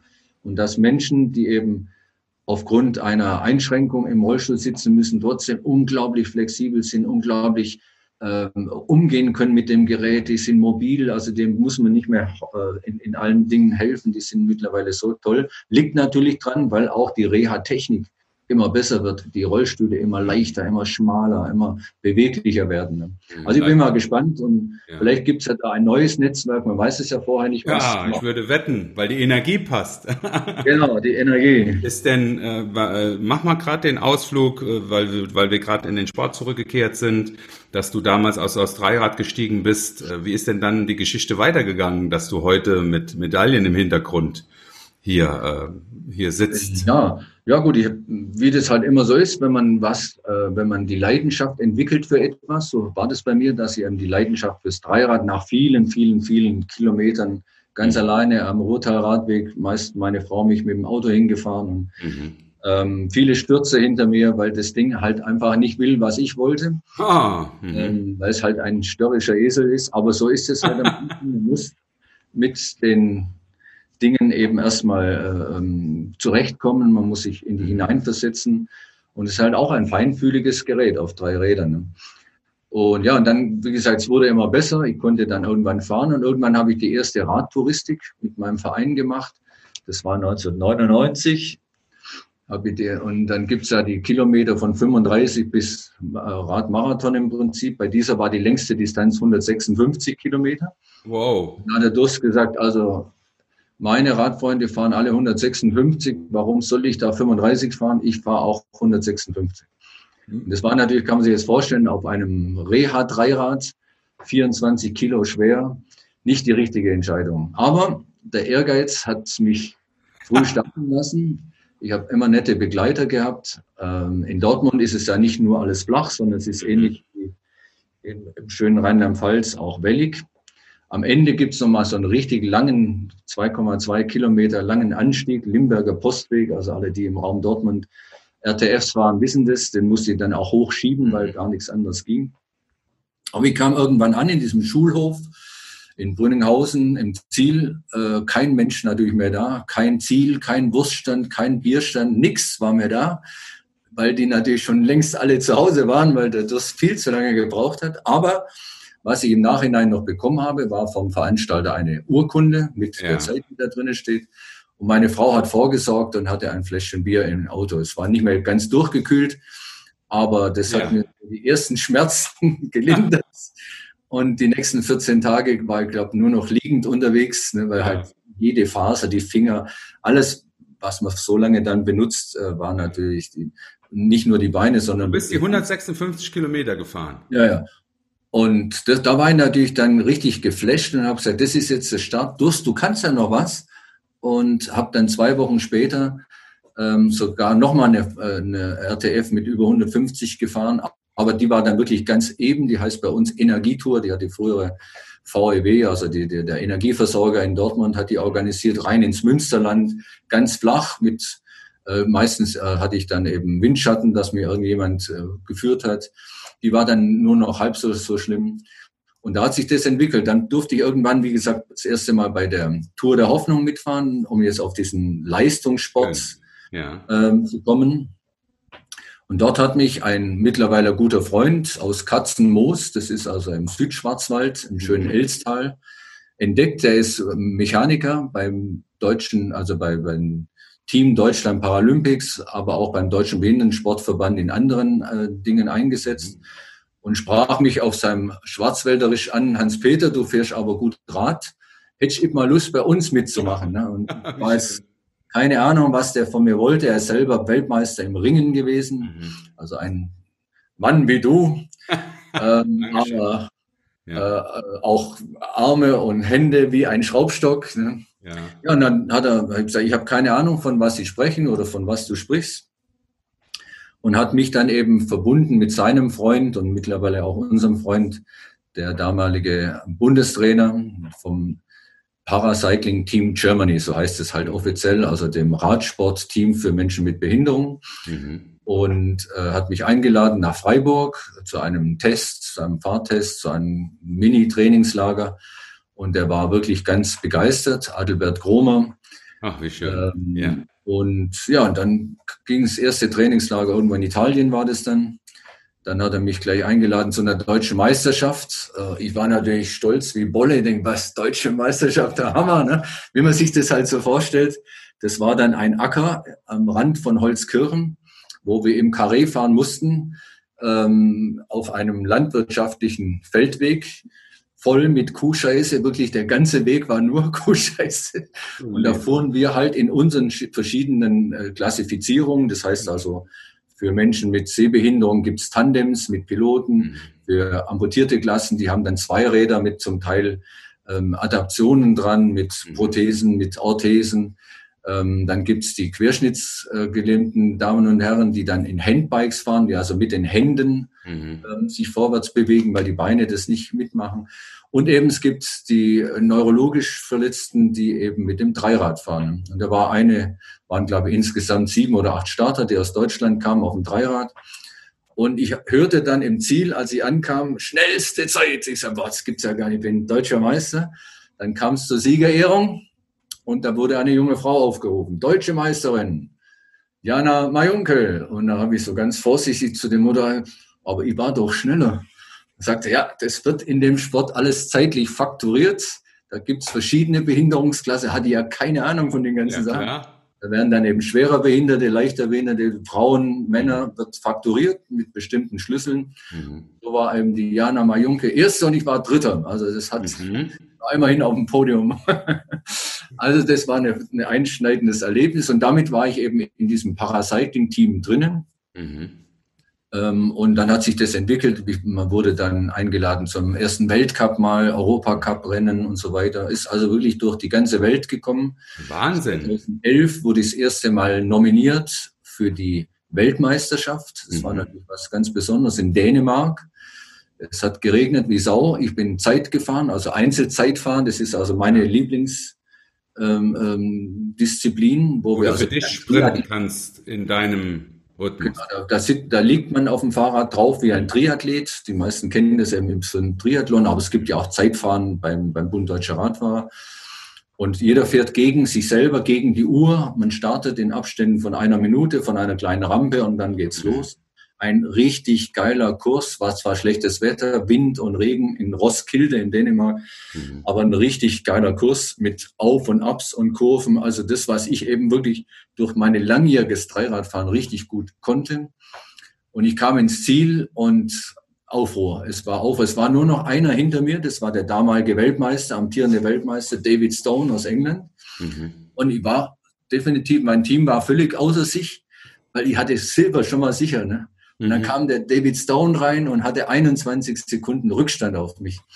Und damit war ich Weltmeister im Zeitfahren. Also das ist so unglaublich. Da gab es natürlich erstmal Proteste, das kann doch nicht sein, der alte Mann kann ja jetzt plötzlich da so schnell sein, Aha. der hat bestimmte Abkürzungen gemacht und so, und dann wird das alles kontrolliert und abgeklärt äh, mit den Kommissären, das alle müssen die alle ja, ja, ja an jeder Stelle, wo eben kontrolliert wurde. Mhm.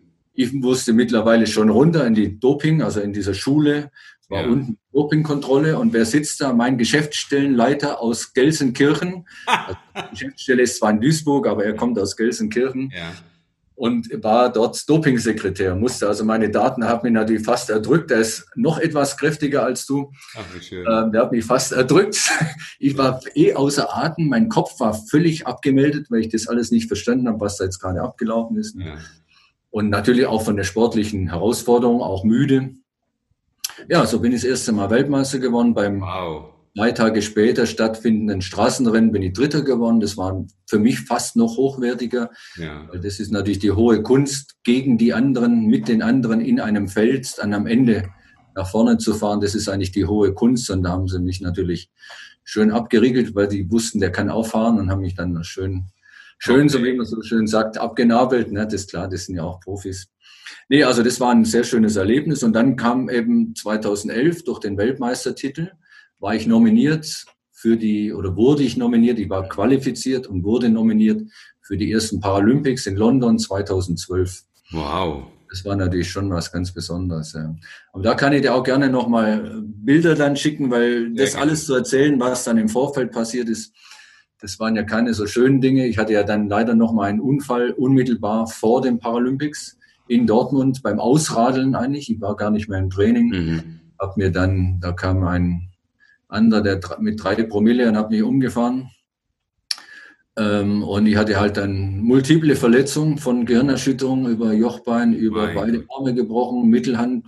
Der Daumen war wirklich teilruptiert, der war wirklich so ab, hing an einer Sehne. Ähm, und da war also der Traum natürlich aus. Und ich hatte eh nur geträumt, wenn, wenn mal Paralympik, das wäre der Hammer. Ne? Und mhm. an weitere gar nicht gedacht. Aber da haben eben, wie gesagt, die Familie, mein Sohn hat mit dem Chefarzt geschimpft, dass Fußballer sind, rucki zucki wieder fit, warum nicht mein Papa? Ne? Mhm. Und hat da wirklich ein bisschen Wirbel in die Nordstadtklinik gebracht und der Chefarzt und die, die insbesondere der, der Handchirurg, die haben da unglaubliche Arbeit geleistet. Die haben da ein Netzwerk aufgemacht. Die haben sofort mit unserer Verbandsärztin, die ja schon in London war, mhm. haben, haben die äh, Kontakt aufgenommen. Das war praktisch zwei Wochen vor London, oder? Bitte? Zwei Wochen vor London war das. Genau, ja, ja. Also oh. vor den Paralympics in London war das. Mhm. Und dann hat, haben die erstmal gechattet, weil die ja wussten, es gibt gewisse Regularien. Was dürfen wir spritzen? Was dürfen wir an Medikamenten geben? Was dürfen wir technisch verändern an dem Mensch? Ähm, damit er überhaupt starten darf. Und das wurde alles mit der Frau Dr. Hirschmüller in ja, stimmt. Und dann ausgemacht. Ne? Unglaublich, was die, was die da gemacht haben. Und ich bin dann ganz alleine, ohne Team, ohne jemanden dabei, in meinem Zustand da. Da schicke der mal ein Foto äh, ja. ähm, hingeflogen nach London, durfte dann ein, ein Training machen. Da hat mir auch gleich der WDR noch angerufen, die Frau mhm. Steffi Neu und er hat gesagt, ihm gehört der Hintern versohlt. Mit solchen Ver Verletzungen fährt man nicht Fahrrad. Okay. Live im Radio, im WDR. Aber ich bin dann trotzdem gestartet, weil eben die Technik gestimmt hat. Die haben mir dann den Lenker umgebaut und also es ist mhm. unglaublich. Da kann man immer nur dankbar sein bis zum Ende. Und ähm, ja, und es ist eine Silbermedaille geworden. Wieder eine Frau vor mir. Ich dachte auch, hatte an gar nichts gedacht, dass ich irgendwie ins in Nähe Podium komme. Da war wieder dieser David Stone, der natürlich auch mhm. Titelverteidiger Goldmedaille Paralympic war, der sich an dem Tag einfach übernommen hat, der einfach zu schnell angegangen ist und hinterher ziemlich eingebrochen ist, der Dritter wurde, Bronzemedaille.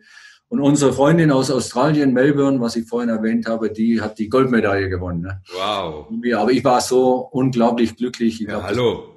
Der glücklichste Tag mit der Silbermedaille.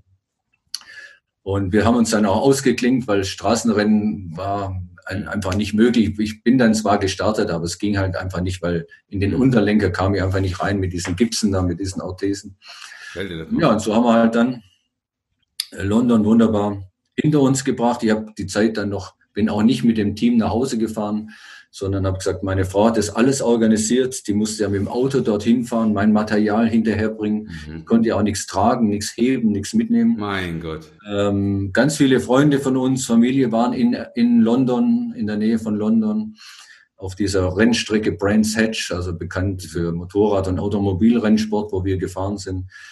Und er hat gesagt, Ulrike, lass die alle nach Hause fahren. Wir machen jetzt selber für uns noch ein paar Tage und sind dann eben nochmal nach Canterbury und haben wirklich mhm. ganz entspannt diese, dieses, also das war ja nicht nur die Paralympics, sondern es waren ja die zwei Wochen vorher auch. Ne? Das, das Ding haben wir einfach sacken lassen, haben einen schönen Beasy Beasy, einen wunderbaren äh, Rotwein getrunken und äh, haben das alles sacken lassen. Stell dir mal vor. Wir beide alleine. Aber jetzt lasse ich dich mal wieder fragen. Nee, nee, alles gut, alles gut, weil ich bin so äh, geflasht und fasziniert, dass du mit einem ähm, schweren Unfall, ja. Noch was zu trinken holen. Ja, genau. mach ruhig. Dass du mit einem schweren Unfall dann praktisch doch gestartet bist. Auch hier wieder, wenn man es wirklich will, ne, wahrscheinlich auch mit Schmerzen genau. verbunden. Ne? Und dann die Belohnung ist eine Medaille auf einem Podest äh, der Olympischen Spiele. Ja, das muss man sich mal alles auf der Zunge zergehen lassen. Ja, mhm. und dann bist du aber nochmal gestartet bei Olympia mit zwischenzeitlichen Meisterschaften hier im Inland und alles. Ne? Ja klar, es gab dann natürlich jedes Jahr die Weltmeisterschaften ne, mhm. bis dorthin. Das hat sich dann eigentlich ganz gut ergeben. Also mittlerweile neun Weltmeistertitel gefahren. Mein Gott. Viele schöne Erinnerungen an so ein Weltmeistertitel ist ja immer nur ein Rennen. Da kann man gut sein oder nicht so gut sein. Das hat jetzt halt neunmal bei mir geklappt, hat auch manchmal nicht geklappt. Mhm. Aber auf was ich eigentlich ganz besonders stolz, wenn man den Be Begriff so nehmen kann, ich liebe ihn eigentlich nicht so sehr, aber dankbar und glücklich sein kann, ist die Gesamtweltcup. Also wenn man den Gesamtweltcup über die ganze Saison der mhm. Beste ist und kriegt dann am letzten Rennen an dem jeweiligen Veranstaltungsort eben diese wunderbare Statue der Gesamtweltcupsieger der UCI, mhm. also des Weltverbandes für Radsport. Äh, den haben wir eben dreimal gewinnen dürfen. Das ist schon wow. was, was, was wirklich auch, wenn ich mal aufhöre, irgendwann bei, bei den Paralympics 2032 an Rhein-Ruhr. ja. ähm, das sind die Dinge, die schon wirklich, also Weltmeister ist auch immer was Besonderes, ist keine Frage. Ähm, aber dieses übers ganze Jahr, über eine ganze Saison relativ gesund zu sein, seine Form aufrechtzuerhalten, an den Rennen auch teilnehmen zu können. Das sind wir mhm. oft auch in Ländern, wo der Verband das nicht bezahlt für einen Weltcup, äh, mhm. für, ein, für, ein, Rennen, wo wir das selber zahlen müssen. Das wird ja auch eingeschränkt dann. Der eine kann es sich leisten, der andere nicht. Also wenn man das hinkriegt ein ganzes Jahr und dann äh, Erster ist und dieses Trikot übergestreift bekommt und dieses wunderbare äh, Glas oder Plexiglas ja. Teil bekommt, ist schon was ganz Besonderes. Oh, wow. Ja, und dann irgendwann natürlich vier Jahre später, 2016, Rio de Janeiro. Und da bin ich anders als in London natürlich wirklich als männlicher Top-Favorit hingefahren. Ich war mhm. Weltcup-Führender zu der Zeit. Mhm. Ich war Doppel-Weltmeister, amtierender Doppel-Weltmeister, also Zeitfahren und Straße war ich der amtierende Weltmeister. Da kann man sich dann nicht verstecken, da wird man einfach halt äh, Favorit. Die Rolle habe ich auch total gerne angenommen, habe sogar die Rolle noch äh, ein bisschen, wie soll man sagen, äh, verstärkt, diese, dieser Druck auf diese Favoritenrolle, indem ich meinen Vorbild im Dreiradfahren, den David Stone aus England, der eben der frühere wirklich Top-Fahrer war, mhm. der mittlerweile aufgehört hatte, den habe ich wirklich nochmal motiviert, habe mit seinem Trainer gesprochen in Brighton, habe mit seinem Trainer, also seinem Heimtrainer gesprochen mhm. in Leeds und dann gesagt, hier der David, eine, eine ähm, Paralympics, ein paralympisches Straßenrennen und paralympisches Zeitfahren ohne David Stone ist für mich kein richtiges Rennen, weil er ist wirklich ein Fuchs auf der Strecke. Er ist durchtrainiert, er ist, mhm. er hat beherrscht sein Dreirad unglaublich. Ne? Also ich sage, das wäre mir der größte Wunsch, wenn wir nach London auch in Rio zusammen fahren dürften. Natürlich als Wettbewerber, aber mhm. eben auch zusammen. Das und er hat ihn wirklich hinbekommen. Er musste ein Rennen noch fahren in äh, Ostende, äh, ein Weltcuprennen, damit er eben eine Qualifizierung hatte. Das hat er auch gemacht. Wir haben dann auch wirklich das Feld aufgemischt und sind nahezu zusammen über die Ziellinie. Äh, ich habe ihm aber dann gezeigt, wo der Bartel den Most holen, bin vier Zentimeter vorhin rein. Das war mir schon wichtig. Mhm. Straßenrennen, aber das ganze Straßenrennen haben die anderen, die Zuschauer auch gemerkt, auch die anderen Fahrer. Das sind zwei, die sich mögen, die sich respektieren und die mhm. also bis aufs letzte Mühe alles geben, weil sie den anderen nicht vorne haben möchten. Ne? Also ehrliche Bilder. Jedenfalls ist er auch in Rio gestartet und dann kam irgendwann der Start. Wir haben 14 Tage fast Vorlauf gehabt, weil unsere beiden Rennen waren wirklich an dem vorletzten und letzten Tag der Paralympics. Ich habe mich auch komplett geduckt, habe mit der Mentaltrainerin der Grit Moschke auch ein Motto ausgegeben, wie Phönix aus der Asche. Ähm, also wirklich vorher keine Medienkontakte, keine Zeitungskontakte, keine ähm, sonstigen Empfänge. Da könnte man jeden Tag mehrfach weggehen in, in so einem olympischen Dorf. In, Deutsche Haus und so weiter. Viele Medien möchten einen sprechen als Favorit. Haben wir alles abgelehnt und haben gesagt, wir kommen am Tag des Einzelzeitfahrens, kommen wir wie Phönix aus der Asche. Und ich fahre los von dieser wunderbaren Rampe. Also ich habe hier mal, äh, ohne schon alles zu zeigen, aber nur die Farben. Also diese Farbmischung war ja die, war ganz, ganz Rio war mit ja. dieser Farbmischung durchsetzt. Ne? Wow. Und so war auch mein Fahrrad lackiert. Das haben wir vorher so gemacht. Wir wollten einen Wumms, würde man heute sagen. Ne? Ja. Das ganze Dreirad war in diesen Farben lackiert. Ich fahre runter von dieser Rampe, auch in diesen Farben. Und nach 500 Metern, oh nein. Und ich dachte, ich hätte eine Reifenpanne hinten rechts. Fängt, fängt das ganze Rad an zu schwimmen. Und hinter mir hupt's, weil der Bundestrainer und der Trainer, Bundestrainer der Paratriathleten waren hinter mir. Beim Zeitfahren wird man verfolgt von einem Auto, ja. was einen anfeuern soll und motivieren soll. Und der schreit nur, bleib auf dem Sattel, fahr weiter, halt dein Hinterteil auf dem Sattel. Ne? Und ich wusste gar nicht so richtig. Und dann plötzlich merkte ich, dass der Sattel lose war. Ne? Oh. Und plötzlich so nach vorne runter und ich musste jetzt einfach nur noch in eine andere Position, Sattel drücken und weitertreten, weitertreten, weitertreten. Unter meinem Helm, wir haben ja dann so ganz futuristische ja. Zeitverhelme auf, liefen natürlich schon die Tränen, weil mir klar war, Durst, das Ding ist schon mal in die Hosen gegangen. Ne? Und ich komme dann an, man sieht es, das ist ja bei AD und ZDF überall aufgenommen worden, ich steige vom Rad, der Sattel fällt runter, weil er im Lose war. Wir laufen die Tränen ohne Ende, ich, ich kauere da und dann plötzlich kommt unser Fotograf der Oliver Krämer zu mir und haut mir von hinten, auch ein Mann wie du, haut mir von hinten drauf, Hans-Peter, Gold. Ne? Ich sag, das kann doch gar nicht sein. Weil ich natürlich als Letzter gestartet bin, weil ja, ich... Du wusstest nicht, wie die anderen vorher. Mhm. Ja, genau. Und dann plötzlich haut er mir hinten drauf. Mir war klar, das, das ist war letzter Platz, vorletzter Platz, mhm. weil man ganz andere, hm, ein ganz anderes Gefühl hatte. Ne?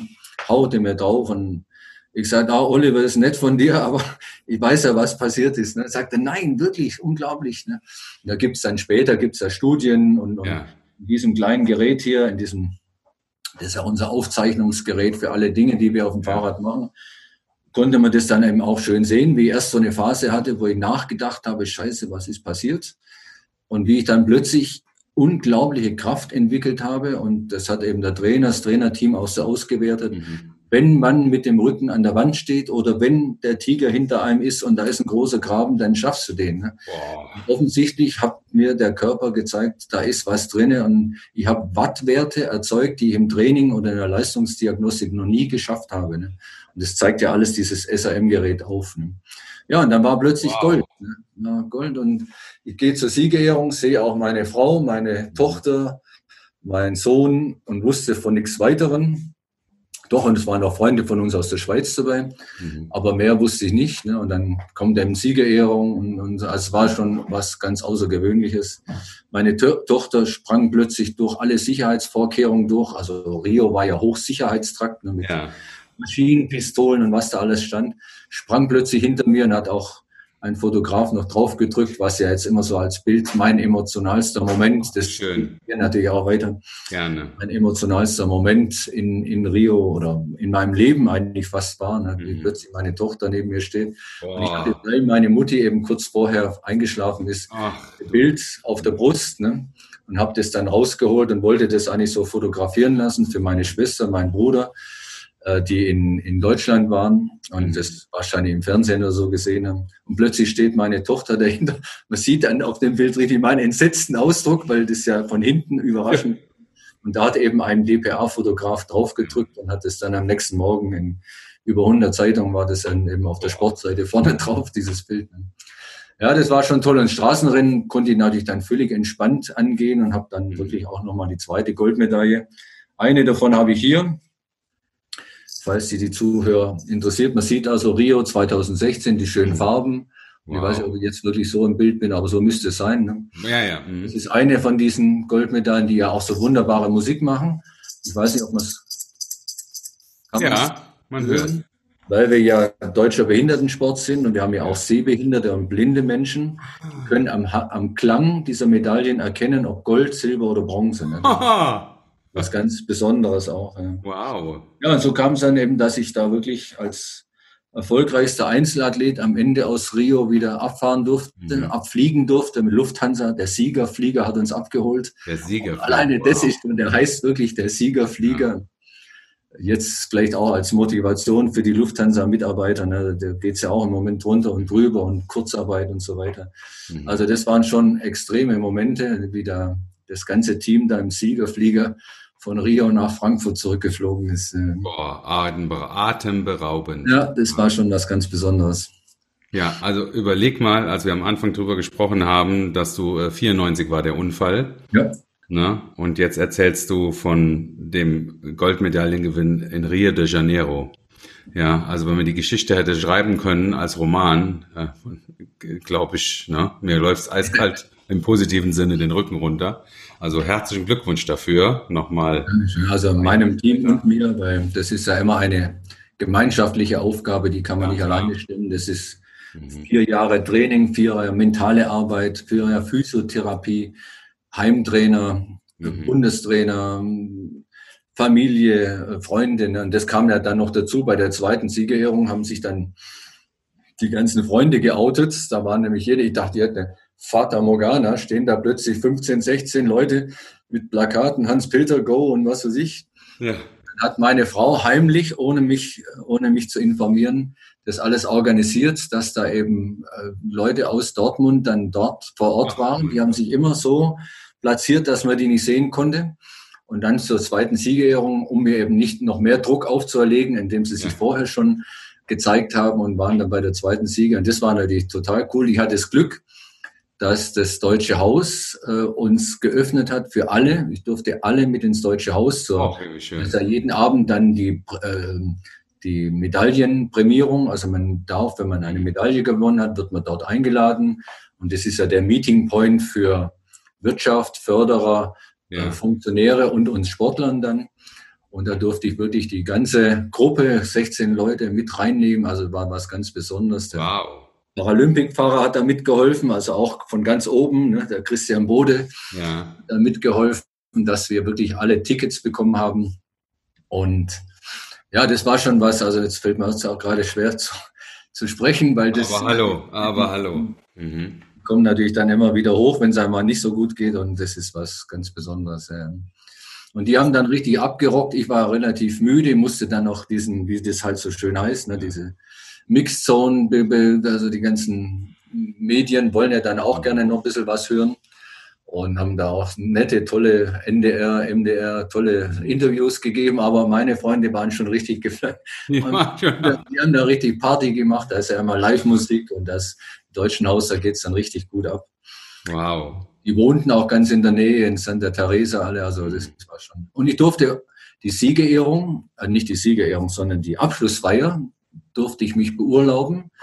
Äh, noch heute großen Dank an unseren Teammanager und ja. damaligen Bundestrainer Patrick Kromer, der mir freigegeben hat für die Abschlussveranstaltung, weil ich denen erzählt habe, dass so viele Dortmunder in Rio sind und wir ja. zusammen oben über den Dächern von äh, Rio in Santa Teresa, wo meine Frau eben privat gewohnt hat, mhm. äh, feiern durften. Es war so eine offene Terrasse, die leicht überdacht war.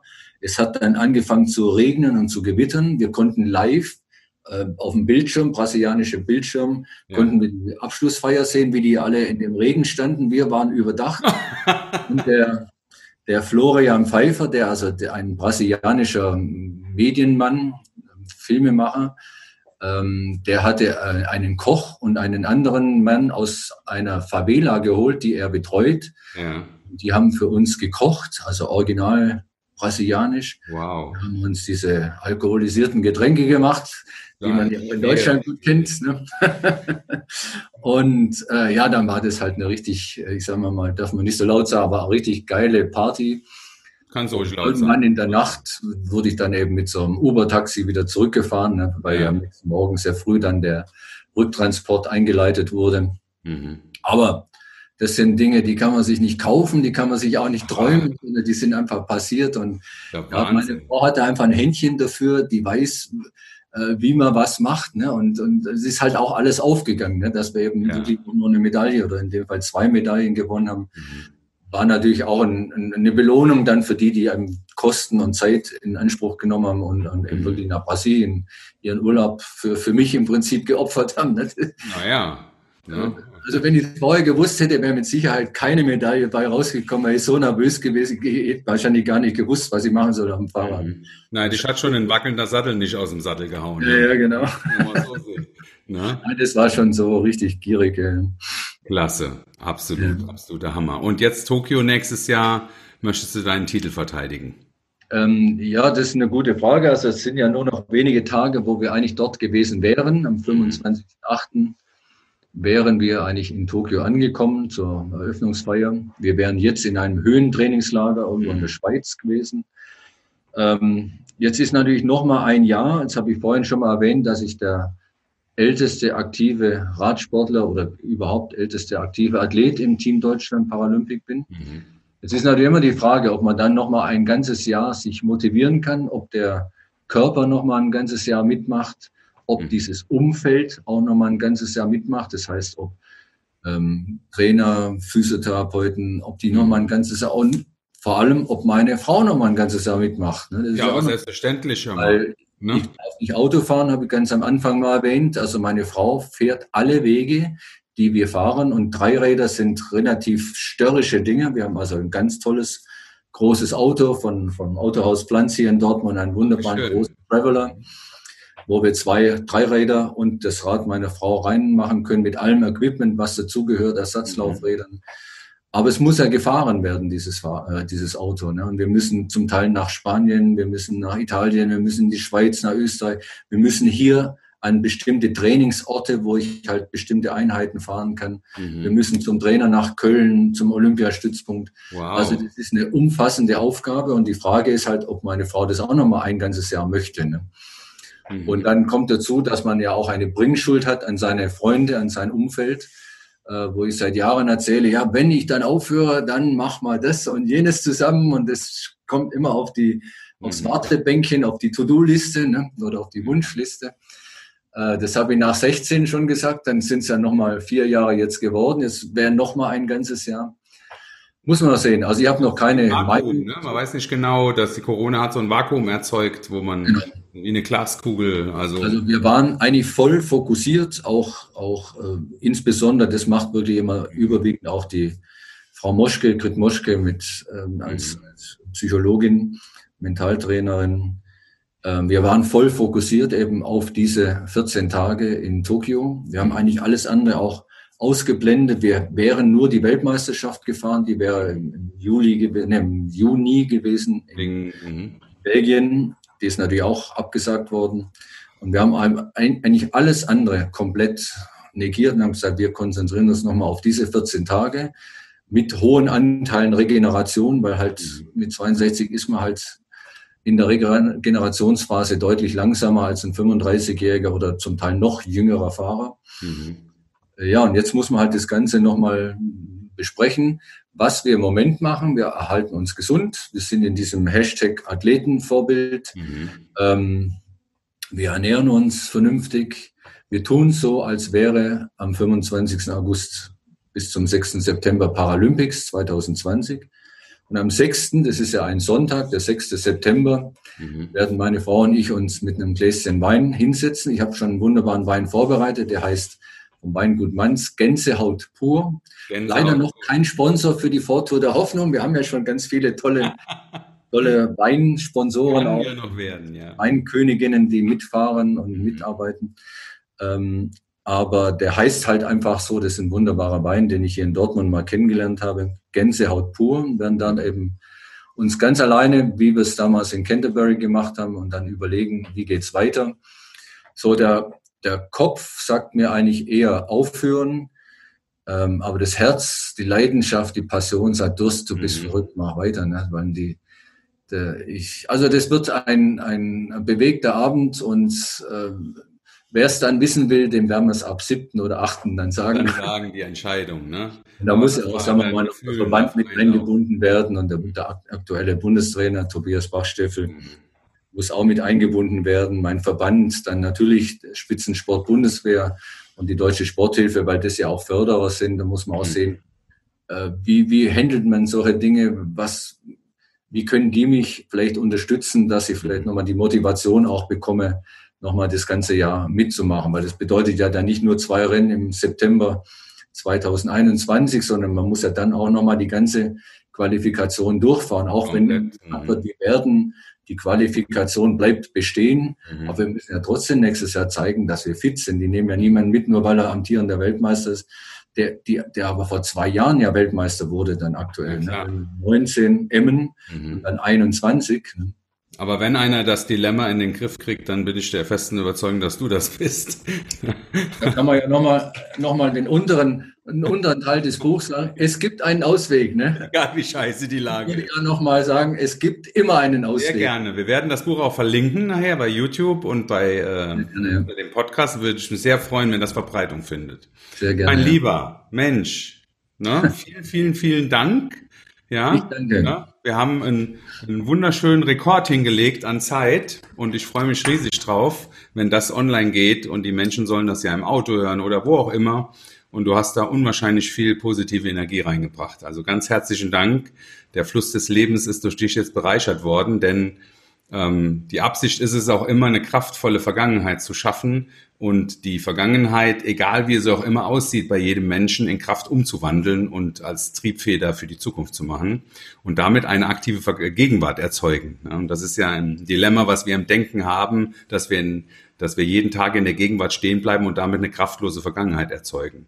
Und ich glaube, du hast viele Menschen heute inspiriert und auch motiviert, ihre Vergangenheit in Kraft umzuwandeln. Vielen lieben Dank dafür, lieber Hans-Peter. Vielen lieben Dank dir, Achim Wiedemann, wie er leibt und lebt. Ich freue mich auf viele schöne gemeinsame Erlebnisse weiterhin bei der Fortuna. Oh ja. Ne? Beim Indoor-Golfen im Merkur Hotel in Koblenz. Ja, da werden wir den Jürgen und dich wieder auseinandernehmen, hör mal. Ja, ja, genau. Und dann nochmal ganz herzlichen Dank für deine Einladung. Ich würde mich sehr freuen, wenn ich ein wenig Mut machen konnte, ein wenig oh, inspirieren ja. und motivieren konnte. Super, lieber Hans-Peter. Hab eine gute Zeit. Vielen lieben Dank dir und bis zum nächsten Mal. Ja? Dankeschön. Macht's Alles gut. Ciao.